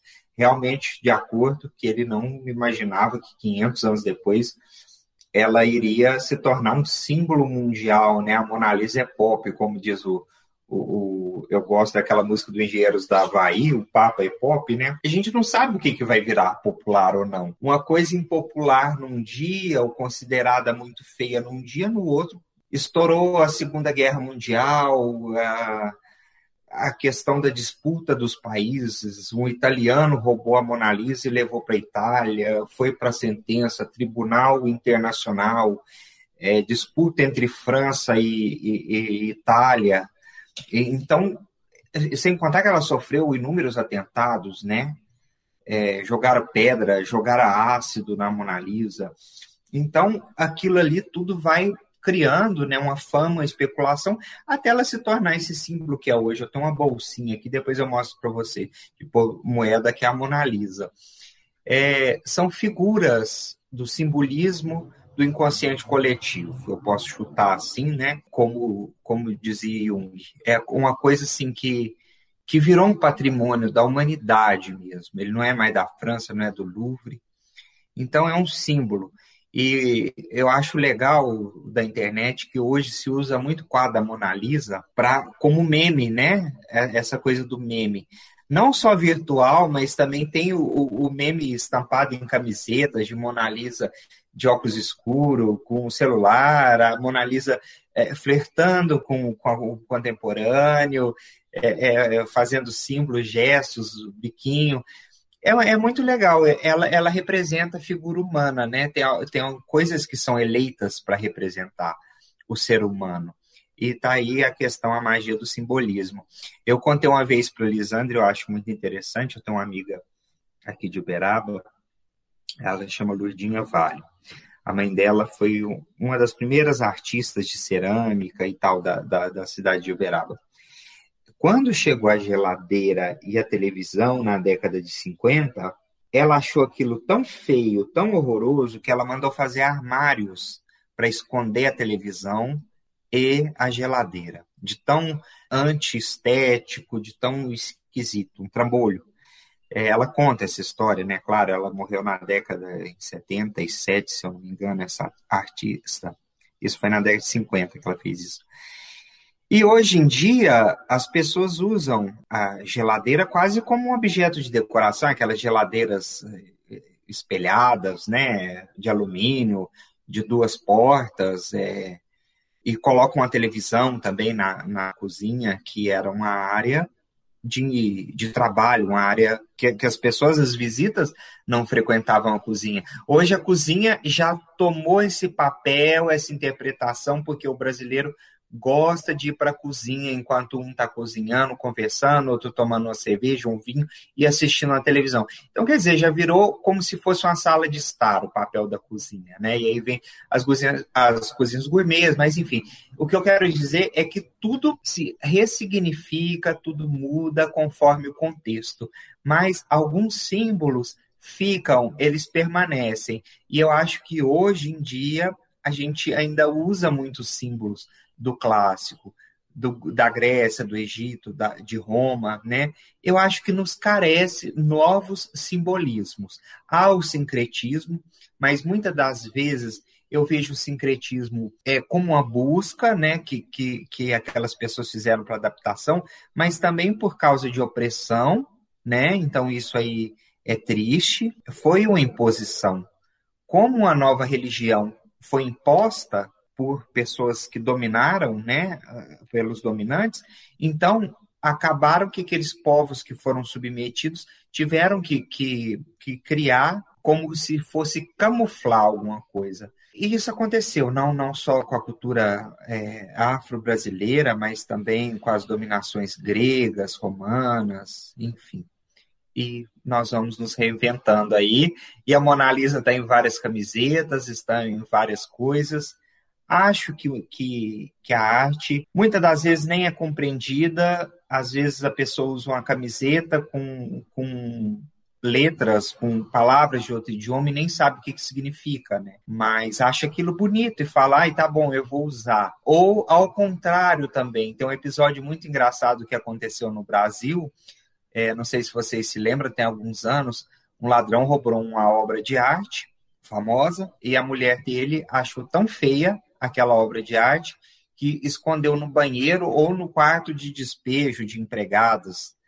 E isso aí foi muito, muito, muito engraçado. Ele ia revender algumas, eu acho que foi mais de uma, e uma ele deu para a mulher, mas ele achou, ah, mas é o fulano de tal, vamos supor, é Picasso. Eu, eu me esqueci. Ah, não, não, não quero. Isso passou na televisão, foi muito engraçado. Como acontece também coisas muito engraçadas, só finalizando aqui, é, aquelas restauros né, de Jesus, e teve mais uns, parece que a Espanha tem uma aura, né, um, alguma coisa do inconsciente coletivo, de querer restaurar e, e fazer cagada, fazer merda nas obras de arte, mas o engraçado é que aquele do Jesus, que aquela senhorinha pegou lá na igreja e, e reformou, estragou, né? Ele não perdeu o valor. O mais engraçado é isso, né? O, o, o interessante é que é, é, é, muito imprevisível. O Vinícius falou muito bem. E quero recomendar, por último, é Sociedade do Espetáculo, de Mário Vargas Llosa, que ele é a Sociedade do Espetáculo. Mário Vargas Llosa. Depois eu posso escrever para vocês, colocar na descrição. Ele fala muito sobre esse amortecimento, esse entorpecimento de fazer uma coisa muito repetitiva, muito no automático, que gera um vício e que gera depois uma anestesia. Você está fazendo e não sabe por quê, está seguindo um ritmo. Se você gosta, faça, mas se você também está fazendo só por ah, aquilo ali vai te gerar algo, pode ser também o oposto, né? Pode gerar uma carência, uma falta, uma... enfim. Obrigado. Olha, eu acho que essa questão, assim, os dois já falaram muito bem, né? Eu acho que a gente resume mais ou menos né, que, é, por exemplo, nesse filme, né, eu acho que a conexão, né, afetiva ali, pessoal desses ladrões foi tão grande, né, que eles eles saberiam que era falsificado, né? E as outras pessoas não. Então, eles iam ficar com as, as originais, né? E aí eu, eu, eu acho que assim, nesse filme a gente vai pensando nesse nesse sentido, né, de por que, que a gente se apega a algo tão grandioso, né, algo que é tão exibível, vamos dizer assim, mas eu gosto muito de pensar em exemplos de criança, sabe? Porque eu acho que a melhor parte da nossa vida é quando a gente é criança, é a, é a parte mais espontânea.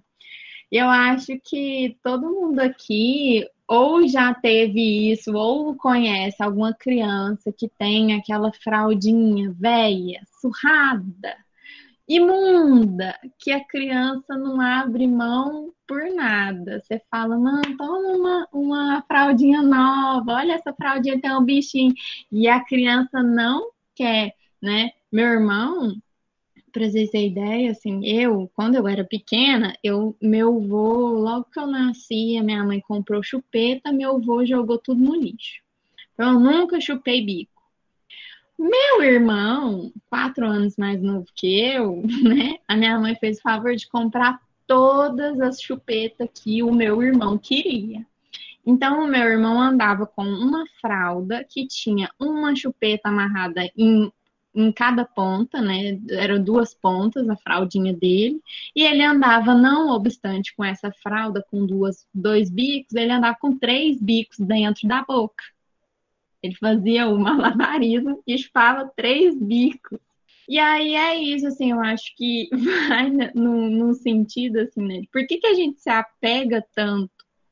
Acho que a gente volta sempre no pensamento, né, de que hoje em dia nada dura, né? Igual falam no livro que eu li um trecho, fala sobre isso, de que nada mais dura, né? Tudo é fruível, consumível, né? O Maurício fala, agora eu não lembro se foi o Maurício ou o Vinícius, fala sobre essa aceleração, assim, dos processos, que a gente vai fazendo tudo no automático e vai perdendo sentido. Então, eu acho que quando a gente consegue, né, se apegar, se conectar emocionalmente, né, afetivamente com alguma coisa, eu acho que a gente vai hoje, né, criando essa tendência de evitar o fim dessa coisa, né? De evitar o, o, rompimento, né? E a gente não consegue lidar, né, com a morte, com o fim, né? A morte não necessariamente a morte de, ah, alguém morreu, mas a morte, né, no, no sentido do luto, né, das perdas,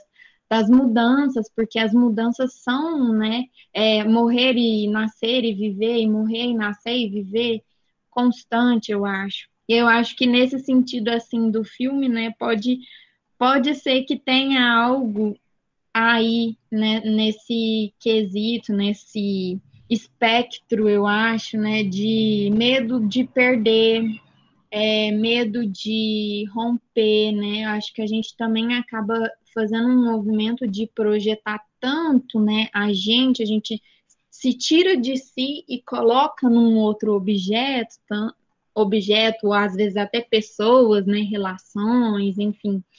E aí a gente é, se coloca lá e aí, quando a gente não tem mais aquela pessoa, aquele objeto, né? Às vezes, da forma como a gente sempre fica idealizando, a gente não consegue lidar, assim, com essa fluidez da vida mesmo. que é as coisas se transformarem, as coisas às vezes se desgastarem, né? Porque eu acho que a obra de arte, às vezes, a gente tem uma impressão, né, de que, uau, nossa, é, muito gostoso ver essa obra de arte, acho lindo, maravilhoso, estou é, entorpecida de sentimentos bons. Mas aí a gente pega, por exemplo, um quadro do Pablo Picasso que tem cabeça de cavalo e uma guerra no meio, né? Se você se sente assim, se você não, não, não te gera um incômodo, né? um, um, uma vontade assim de dar um, sei lá, um soco nessa obra de arte, né? Será que você está se relacionando com ela mesmo? Eu acho que a gente vai também né, nessa construção social evitando esses sentimentos ruins, entende? Entre aspas, né, ruins, esses sentimentos incômodos, esses sentimentos de inquietude. E eu acho que a gente vai realmente perdendo o sentido da arte e fazendo desses objetos apenas um apego, né? Um apego e uma necessidade de, de manter, de preservar, mas não porque significa algo muito importante, mas acho que às vezes porque a gente não consegue lidar com as transformações do que a gente significou um dia, né? E que hoje a gente pode não pensar mais. Acho que é, em relação assim a esse exemplo de criança, né? Às vezes é, tem muita criança que tem muita dificuldade assim de largar né o bico largar a fraldinha né. Meu irmão foi muito legal porque a minha mãe virou e falou assim olha Gustavo você já tá grande você vai para a escolinha você vai ter coleguinha lá vamos parar de chupar bico? Aí ele falou assim tá bom. E pronto né? E eu acho que a criança tem, eu não sei assim, todas as crianças, mas eu e meu irmão, a gente tem um desapego, assim, acho que saudável as coisas. Eu, pelo menos, não me lembro de ter nada, nenhum objeto que fosse, assim, extremamente sagrado e, e que eu é, senti como se eu estivesse perdendo algo de mim, sabe? Porque eu sempre, às vezes, eu acho umas roupas minhas, por exemplo, que eu falava assim, nossa, eu, eu vejo a roupa e falo, uai, tá aqui, eu achei que eu tivesse doado. Porque eu vou doando tudo e às vezes eu nem vejo mais o que, que eu tô doando, o que, que não, porque eu não, eu não tenho mais essa coisa de colocar nos objetos, né? Acho que eu vou passando para frente, assim, né? Nossa Senhora, filha de Ansan também, né? Não tinha como ser outro jeito. Mas aí, agora pensando por um outro lado, eu tenho um apego às minhas guias, que eu uso para trabalhar dentro da Umbanda, né?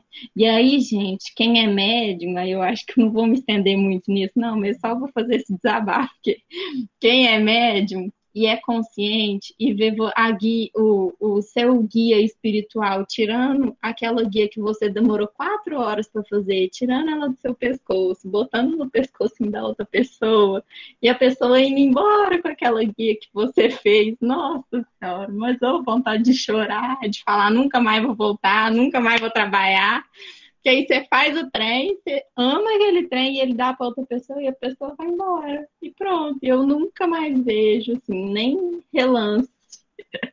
né? Então, acho que vai lidando nisso, assim, com essa questão de a gente, às vezes, não se sentir seguro, não se sentir preparado para romper alguns laços para dar adeus a algumas coisas, a alguns sentimentos, né? Ou até algumas memórias, né? Como a gente falou muito no começo sobre essa função de colocar memórias e lembranças, né? A partir daquela obra de arte, acho que a gente também às vezes não quer, né? Tem medo de esquecer, tem medo de se perder, né? E de virar um nada, né? Aí eu acho que volta no medo do vazio a gente não encara o nosso vazio. Fica por aí, né? Nossa, eu acho que nesse bate-papo, nesse Revirando da Arte, cada vez que os, os convidados terminam de falar, eu falo nossa ou uau. É, é quase uma manifestação de, de super agradecimento pelo agraciamento de vocês com o pensamento que estão trazendo aqui para nós.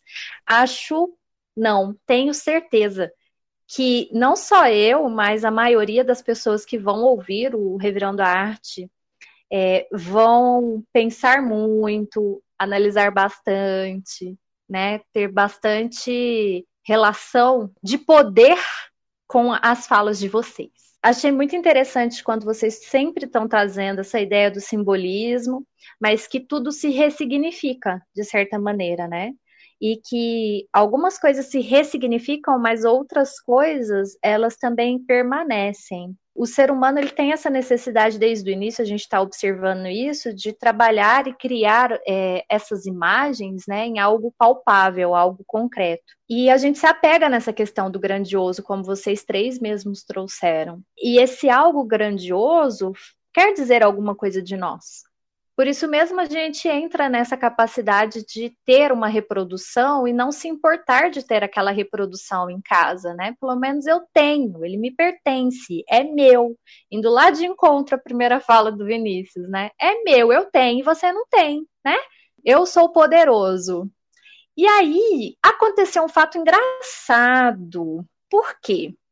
Eu acho que a ideia do pertencimento desse fato, já que a gente só teve as notícias sobre ele, mas fazendo uma análise sobre as notícias, a ideia do ter, do pertencimento, de ressignificar uma ideia simbólica, acho que foi a partir de uma atitude da pessoa que muitos é, jornais chamaram de vingança, mas que de forma cultural no local onde a pessoa mora, é muito comum você, é, às vezes, fazer o tal olho por olho, dente por dente, né? Com relação a algumas atitudes. Vou, então, de forma mais é, concreta, demonstrar o que, que eu estou falando. A gente teve um assunto que aconteceu em agosto de 2020, com, entre aspas, a destruição por vingança, fecha aspas, de uma obra do artista Romero Brito. Ele é um artista né, que está no ranking de vendas, porque ele está vivo e vende muito, muito, muito bem mesmo. Ele é um grande empreendedor do, da sua própria arte. E ele também está é, tá no ranking de reproduções do seu próprio tipo de trabalho, das suas próprias imagens, da sua própria técnica. Tanto ele faz essa reprodução, né? Porque existem os produtos, entre aspas, originais, que na verdade são os originais produzidos por ele, são caríssimos. Então eu posso ter, por exemplo, uma, um porta-copos do Romero Brito com as imagens do Romero Brito que eu compro lá na galeria dele. Vai ser um valor muito maior. Mas eu posso comprar também, né, nas feirinhas um porta-copos do Romero Brito que não vai ter o mesmo valor, mas a imagem é a mesma. E aí, a gente está falando, inclusive, dessas reproduções de forma pirateada, muitas vezes, né? É, eu queria saber, na visão de vocês três, com relação a toda essa ideia da vaidade, do ego entram aqui, eu tenho certeza que entra, né? Porque se você, entre aspas, destrói por vingança algo, também tem um, um quê do eu ali, doeu alguma coisa nela. Mas eu observei muitos alunos meus falando sobre a questão. A obra que ela destruiu, ela comprou. E não foi um valor barato. Foi uma coisa assim, simples. Ela pagou e já quebrou na frente do artista, né? Então tem esse outro caminho. Para ela ali, o pertencimento não era a obra de arte e nem o dinheiro que ela gastou. Era a parte cultural, né? De olho por olho, dente por dente, vamos dizer assim tentando ensinar algo, entre aspas, para o artista. A tal da vingança, entre aspas, também, que foi colocada em alguns veículos de comunicação. O que, que vocês me falam com relação a isso? Porque, de certa maneira, existe esse, essa relação de poder aqui. E com relação às obras também reproduzidas, né, em Bibeluz, essa relação a gente vê que sempre está acontecendo, até mesmo quando ela é uma reprodução é, que é até de forma pirateada. Eu gostaria de saber o que, que vocês pensaram quando vocês viram, que eu tenho certeza que vocês viram essa matéria, né? O que passou na cabeça de vocês para a gente fechar nosso bate-papo? Bom, a ação da, da, da menina lá com relação a ele, na minha concepção, ela não foi simplesmente uma, não foi uma vingança por si só, tá? A vingança ela é um, um sentimento dentro da pessoa ali, ela necessita pôr aquilo para fora, tal. E eu não vejo aquele ato dela como um uma simples vingança. Estou me vingando de você. Ali você tem muito mais um ato de resistência dela em relação ao Romero Brito. Em dizer para ele, olha, você não é intocável.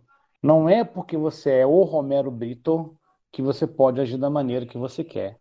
E eu vou te mostrar que você não é intocável. Sabe como? Destruindo o seu produto intelectual. A gente volta lá à questão de que quando existe a dominação, né, o falou isso bem, o, o índio, o africano, o indígena, ele era obrigado a seguir a religião do dominante. Uma maneira que, que as classes dominantes, que os grupos dominantes têm de dominar outros grupos, é exatamente destruindo sua cultura. Qualquer representação cultural deve ser destruída.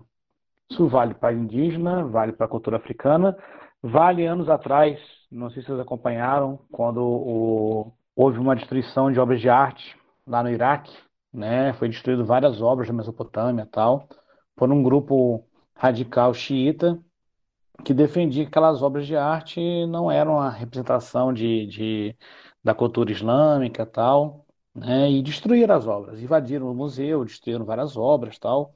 Até a Unesco se, né, se posicionou contra isso, que é uma agressão, tudo mais, tal.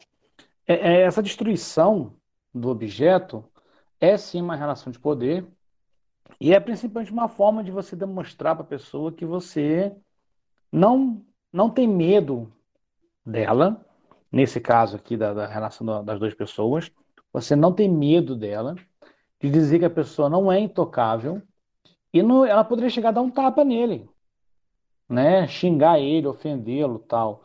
Ela não fez isso. Ela pegou o objeto cultural dele, aquilo que ele produzia, o intelecto dele, a habilidade, a arte dele, a expressão dele naquele objeto e destruiu, dizendo: Olha, você não é intocável. Ela poderia muito bem chegar, chegar a ele, ofender ele, ser rude com ele. Só que o ato dela foi um ato muito mais lento, culturalmente socialmente, do que um xingamento, um tapa, um soco nele. Ou abrir um processo contra ele, tá? Isso foi uma coisa que, assim, muita gente ficou assim, nossa, a menina é louca, quebrou uma obra de arte caríssima, tal. Ali ela demonstrou que não é a relação dela com a obra de arte, não é uma relação de dinheiro. Ela não, ela não comprou a obra pelo dinheiro. Ela comprou a obra pelo que ela valia sentimentalmente para ela, pelo valor da obra que ela tinha. E ao destruir aquela obra, ela disse o que para ele? Olha, na própria fala dela, ela fala isso. Eu te admirava. Eu tinha você como ídolo. Eu comprei a sua obra porque eu admirava o que você fazia. E não que ela destrói aquilo, ela diz: Olha, não te admiro mais. Você não é mais o meu ídolo. Né? Você não é mais o meu herói. Né? Como a Fabíola falou aí também a questão da morte, naquele momento ali nós assistimos uma morte em vida. Ela estava rompendo, destruindo um imaginário que ela tinha de um personagem, de uma figura né, que ela admirava, que era o Romero Brito, e a morte dela naquele momento foi o que foi dizer: Olha, eu não admiro mais você. Você não é mais o meu herói. E ela destruiu, destruiu aquilo ali. Então, na hora que ela destrói a obra, ela não está simplesmente ofendendo a ele. Ela está dizendo que, para ela, naquele momento, a relação dela com ele acabou. Ela não é mais uma admiradora da obra de arte dele. Ela não vai mais gostar do Romero Brito. E isso, no ponto de vista, ponto de vista social, psicológico, emotivo, é muito mais forte do que uma simples agressão física. Você quer hoje, nos dias de hoje, o que ofende mais uma pessoa do que um bloqueio no WhatsApp? Bloqueia a pessoa no WhatsApp, exclui da lista de amigos, manda uma mensagem, a pessoa não te responde, não aparece aquela luzinha azul de, de lido. Isso dói. Nossa, a pessoa me bloqueou, a pessoa me excluiu do grupo de amigos dela. Olha o quanto isso foi ruim para mim. Se ela te xingasse, te bater, seria muito melhor. Quem, quem é casado, quando briga com, com um companheiro, qualquer relação que você faz, você dá um tapa no companheiro, dá um soco nele? Não. Você faz o quê? Você vira a cara, fica em silêncio. Você fala, nesse momento agora eu não quero mais você. Nesse breve momento você não faz mais parte da minha vida. Foi isso que ela fez. Ela pegou o objeto, destruiu, dizendo: Olha, você não faz mais parte da minha vida. Você era um símbolo para mim, um herói para mim. Você não é mais um herói. É o que a gente chama de morte em vida, né? Pequenos pedaços, seus laços seus vão morrendo ao longo da sua vida, para daí sair um novo caminho. né? Daí você vai se ressurgir com aquilo, tá? É, é uma questão interessante se pensar. Não é uma destruição somente porque a obra era ofensiva a ela, como é o caso de terreiros de Umbanda que são destruídos porque ofendem uma certa moral religiosa de alguém. Não é uma, uma destruição pelo ato de não gostar da obra, de dizer, olha, eu não gosto da obra, só é horrorosa, vou destruir ela. É uma, é uma destruição simbólica mesmo, dizendo, olha, eu não quero mais que isso faça parte de mim. Isso é muito mais complexo. Legal, bacana, muito bom. É, lembrando um pouco da trajetória do Romero Brito, um rapaz né, de baixa classe que foi para os Estados Unidos, não foi aceito né, nas galerias de arte, fundou sua própria galeria de arte e foi um grande empresário no seguinte sentido de fazer marketing, promover para o, seu público. Eu considero, eu caracterizo, né, assim, minha visão, como arte gráfica, talvez um, um estilo novo de, de pop art, decorativo, não entra no mérito se eu gosto ou não, se é cafona ou não, mas eu acho assim, é, o Romero Brito é bem uma representação do New Rich latino-americano que vai para Miami, né? Em busca de oportunidade, chega lá, consegue alguma coisa na vida, se ergue e né, faz aquele sucesso, ganha dinheiro então, ele é bem essa representação, talvez, do brasileiro e do latino-americano, que, que ganha algum dinheiro, a classe média, ascensão, emergente, que vai para Miami fazer compras, né? Então, ele é essa representação. E o que é importante também, né? Muita gente fala, ah, mas é uma crítica aos New Rich. Não, não é, não. É representatividade, cada um, né? É, é importante essa diversidade. E ali o que que ela quis dizer para mim? Ela usou a arte para um protesto. A gente falou a arte para o sagrado, a arte para as necessidades fisiológicas, a arte para o poder. Arte... Ali foi uma arte protesto. É, eu me lembro daqueles artistas que pintavam cenas de guerra, ou se não eram subversivos. Eu lembro de Lejadinho, né, que desenha algumas coisas provocativas, mas silenciosamente, para não bater de frente logo contra a coroa. Então, o que ela usa é para um protesto para querer dizer o seguinte sentido, na minha interpretação, Mauriti. Ela quer dizer que há algo mais importante que dinheiro, fama e obra de arte, que é a dignidade do ser humano. Quando os servidores, os funcionários, os colaboradores dela foram maltratados. Então, ela fala: existe algo que tem mais valor, que transcende mais a uma obra de arte. Muito bem falado, e eu estou de pleno acordo que a arte é uma busca, mais que tudo, pelo eterno. A gente busca aquela grandeza, a atemporalidade, o que vai permanecer. Quando o primeiro homem desenhou numa pedra ou esculpiu uma pedra, ele queria deixar uma marca para o eterno depois que ele se fosse. E ela, ela quis mostrar, peraí, não, eu prefiro lidar no agora, resolver uma coisa agora, sua obra não fica, mas a dignidade dos meus funcionários ficam e o respeito fica. É, lembro dos ataques, relembro aqui a Biblioteca de Alexandria, na Antiguidade, atacada, Hipátia, né? Várias vezes, todo o povo que invadia o Egito punha fogo na sua biblioteca. Diz Plutarco, um historiador romano, que a maior tristeza da vida de Cleópatra foi ver a Biblioteca de Alexandria incendiada. E relembra agora o, colega Vinícius contando de Bagdá, né? É, a Universidade de Bagdá, datada de 900 anos, tá? Com 900 anos de história, caiu uma bomba em 2003 no ataque dos Estados Unidos, entre aspas, foi engano, foi um erro de cálculo. Então é assim que a gente é, extermina a identidade cultural, ou tenta exterminar a identidade cultural do povo.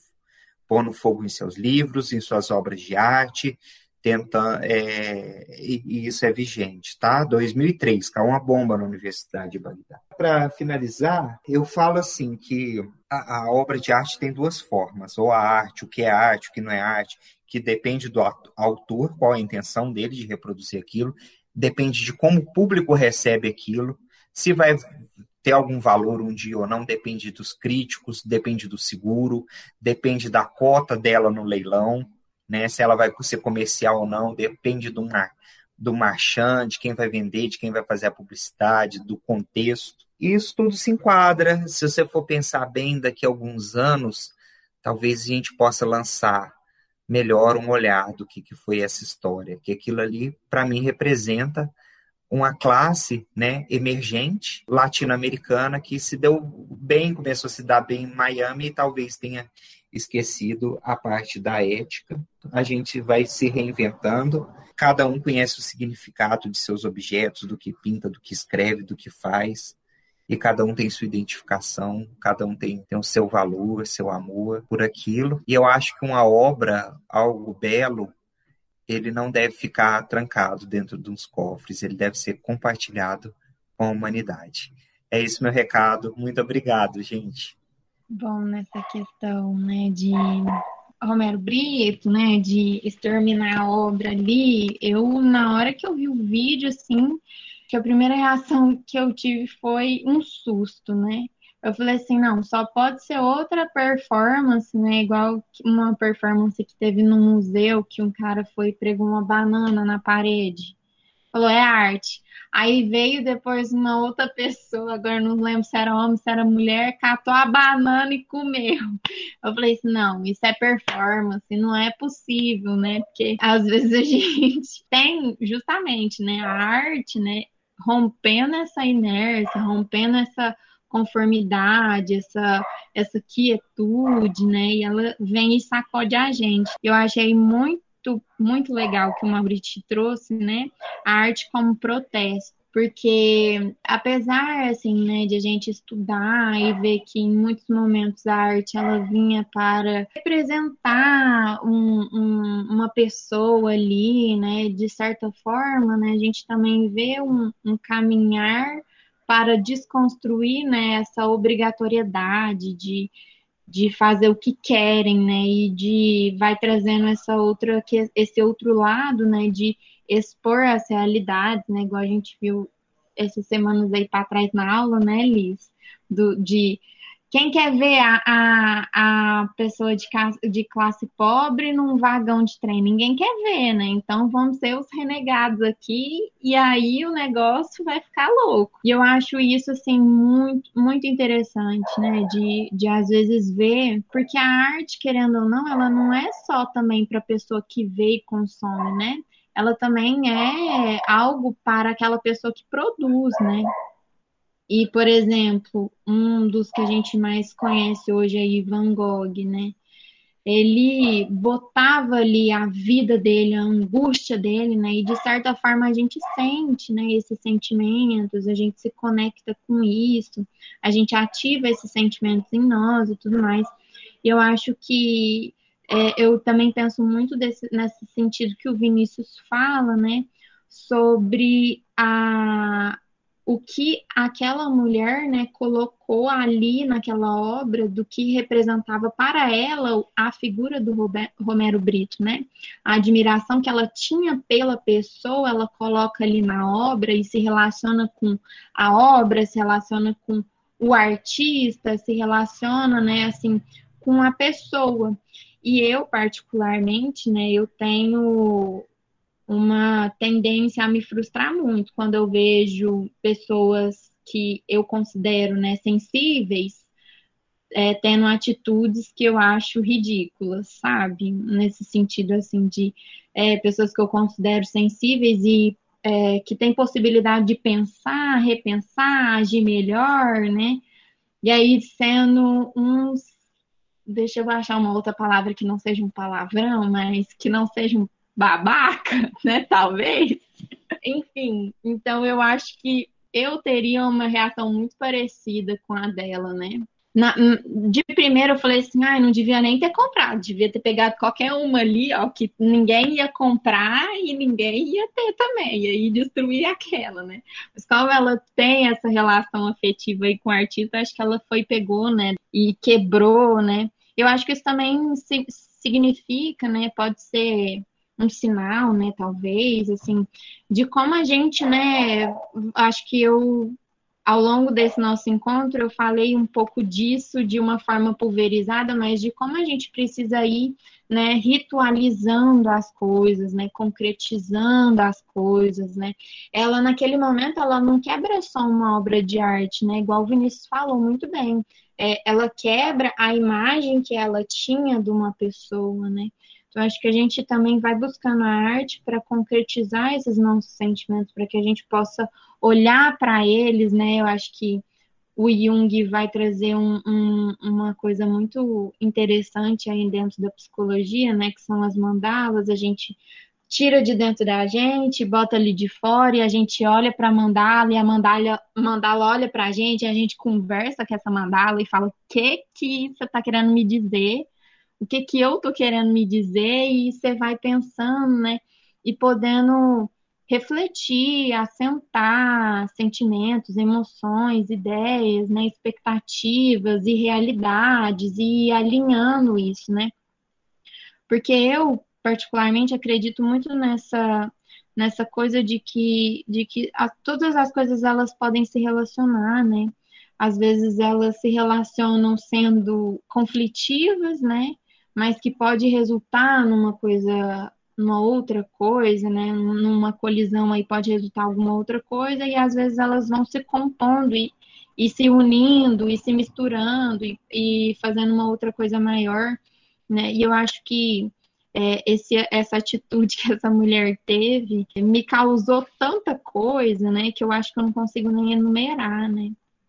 Foi assim, foi um desenrolar de meu Deus, isso é uma. Não, isso não é verdade. É uma encenação. Não, isso é verdade, sim. E agora, meu Deus, ela quebrou, ela teve coragem, ela teve coragem. Ela teve dinheiro, ela teve dinheiro. E aí, sabe, as coisas vão assim se desenrolando, né? E eu acho que, querendo ou não, a função da arte é isso, né?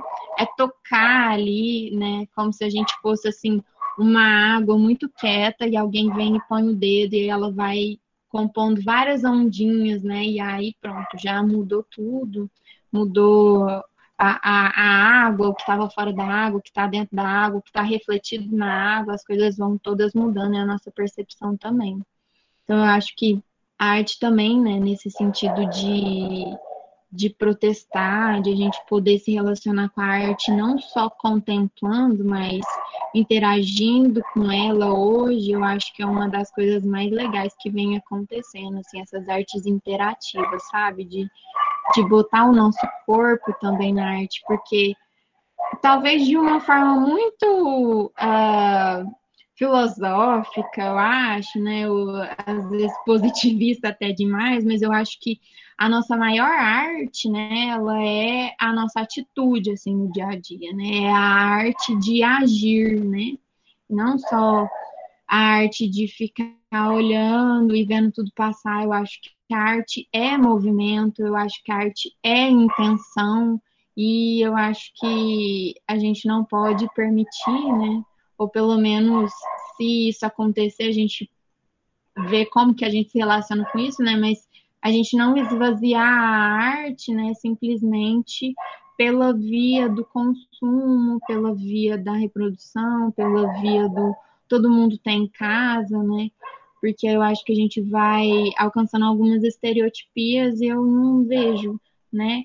É como que uma arte vai poder ser realmente essa aquela frase, né, arte salva, né? Como que a arte vai salvar a gente se ela é uma coisa banal, repetitiva, né? Sempre mesmo. A gente não vai fugir de nada, a gente não vai né, fugir não no sentido de covardia, né? Mas no sentido de opor resistência, no sentido de se permitir não seguir mais aquela linha, né? Um, um sentido de coragem de fugir, né? Que às vezes a gente se prende e permanece fazendo algumas coisas que a gente não tem coragem. E eu acho que arte é coragem. Eu acho que arte é quente, né? assim, quente, é vermelho para mim, sabe? Então, acho que nesse momento que essa mulher foi lá e regaçou com tudo, eu acho que ela talvez muito mais do que o que o Romero Brito estava habituado ali a fazer, ela foi artista ali, assim, para mim, né, na minha opinião. E é isso, muito obrigada. São formas de resistência, né? Fabiola, Mauriti e Vinícius, vocês trouxeram isso com muita propriedade aqui agora. E complementando a fala da Fabiola, eu também acredito que uma das funções, se assim podemos dizer, da arte é provocar. Realmente, aquela arte que fica no campo do não te provoca mais nada, né? Seja pela técnica, seja pela imagem, ou seja também pela atitude do próprio artista em relação àquilo que ele compôs, nós temos vários caminhos de provocação. Não necessariamente uma obra de arte ela vai ter todos os três ou mais caminhos. Mas a ideia é a provocação mesmo. É ela conversar, comunicar, trazer é, questionamentos nossos e sociais também. E isso é muito, muito importante para nós seres humanos, que eu acho que vai muito de encontro a tudo que a gente está falando aqui. A até a nossa relação de poder com o objeto artístico, cultural, histórico, religioso, com uma imagem, ela perpassa esse caminho da provocação, porque a gente só se relaciona de forma com, com esse poder porque ela fala algo em nós. Ela tem essa relação afetiva em nós. E a gente já falou aqui que ela pode ser positiva ou pode ser negativa, né? Com relação à atitude da, da moça que, que faz essa ação, também vejo da mesma forma que vocês três. Cada um de vocês trouxeram falas que complementam cada vez o meu pensamento. Não estamos entrando aqui numa questão de gostar ou não gostar da obra do artista, porque ela mesma gostava. E então ela traz uma, como uma forma de protesto. E por que não considerar, inclusive, eu sei que não é intencional, ela não fez uma performance protesto. Foi real, né? Foi muito real dentro dela. É aquele real de quando você alguém te provoca e você ferve por dentro e precisa agir. Porque, no caso, quando você provoca através da arte, você faz todo um estudo para que ela possa acontecer. Você se prepara para ela acontecer, né? Até mesmo quando é uma performance espontânea, você sabe que você vai fazer uma performance. Ela não sabia.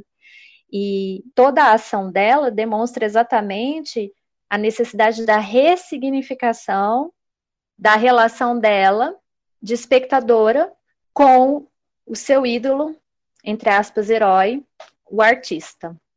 Não é nem com a obra de arte em si, mas é tipo aquela relação de eu nunca mais é, compro de você.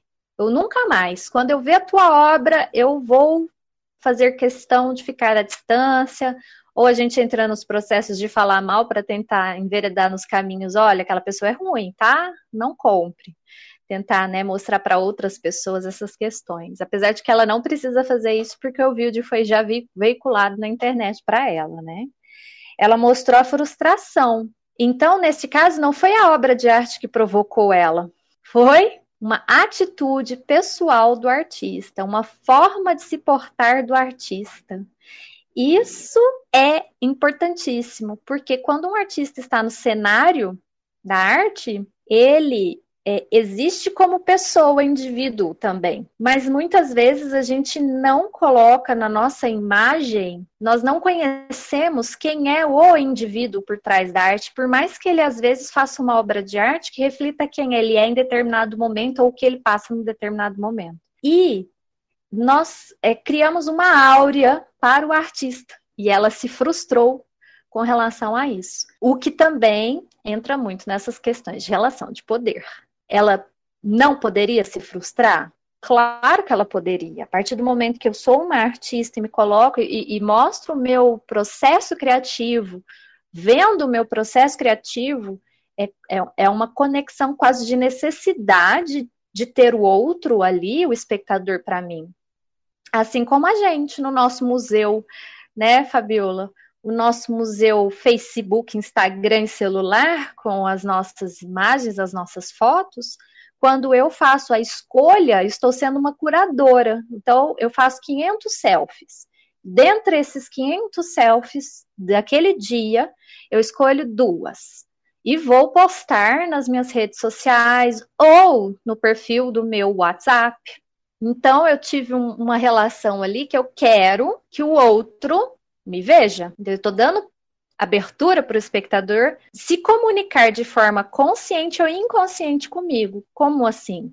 Nesse sentido, ele pode ser uma pessoa que realmente se relaciona comigo no dia a dia, me conhece, como ele pode ser uma pessoa que nunca me viu, vai ver minha foto, e a partir daquelas imagens que eu publico, ele se relaciona comigo e cria uma Lisandra na cabeça dele que às vezes não é a Lisandra realmente. E se ele me conhecer, ele pode se frustrar. Esse é o poder da arte. Então vejam, a provocação ela não é apenas dentro do objeto, ela também é a partir do personagem do ser humano.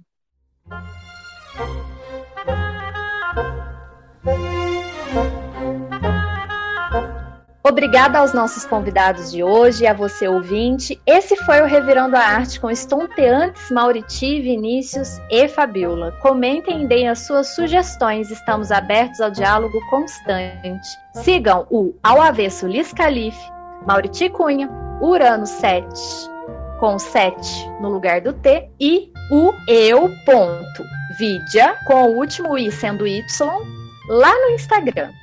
Não se preocupem que todos esses nomes com os links estarão lá no site do programa para vocês se conectarem melhor com todos nós. E até o próximo Revirando a Arte.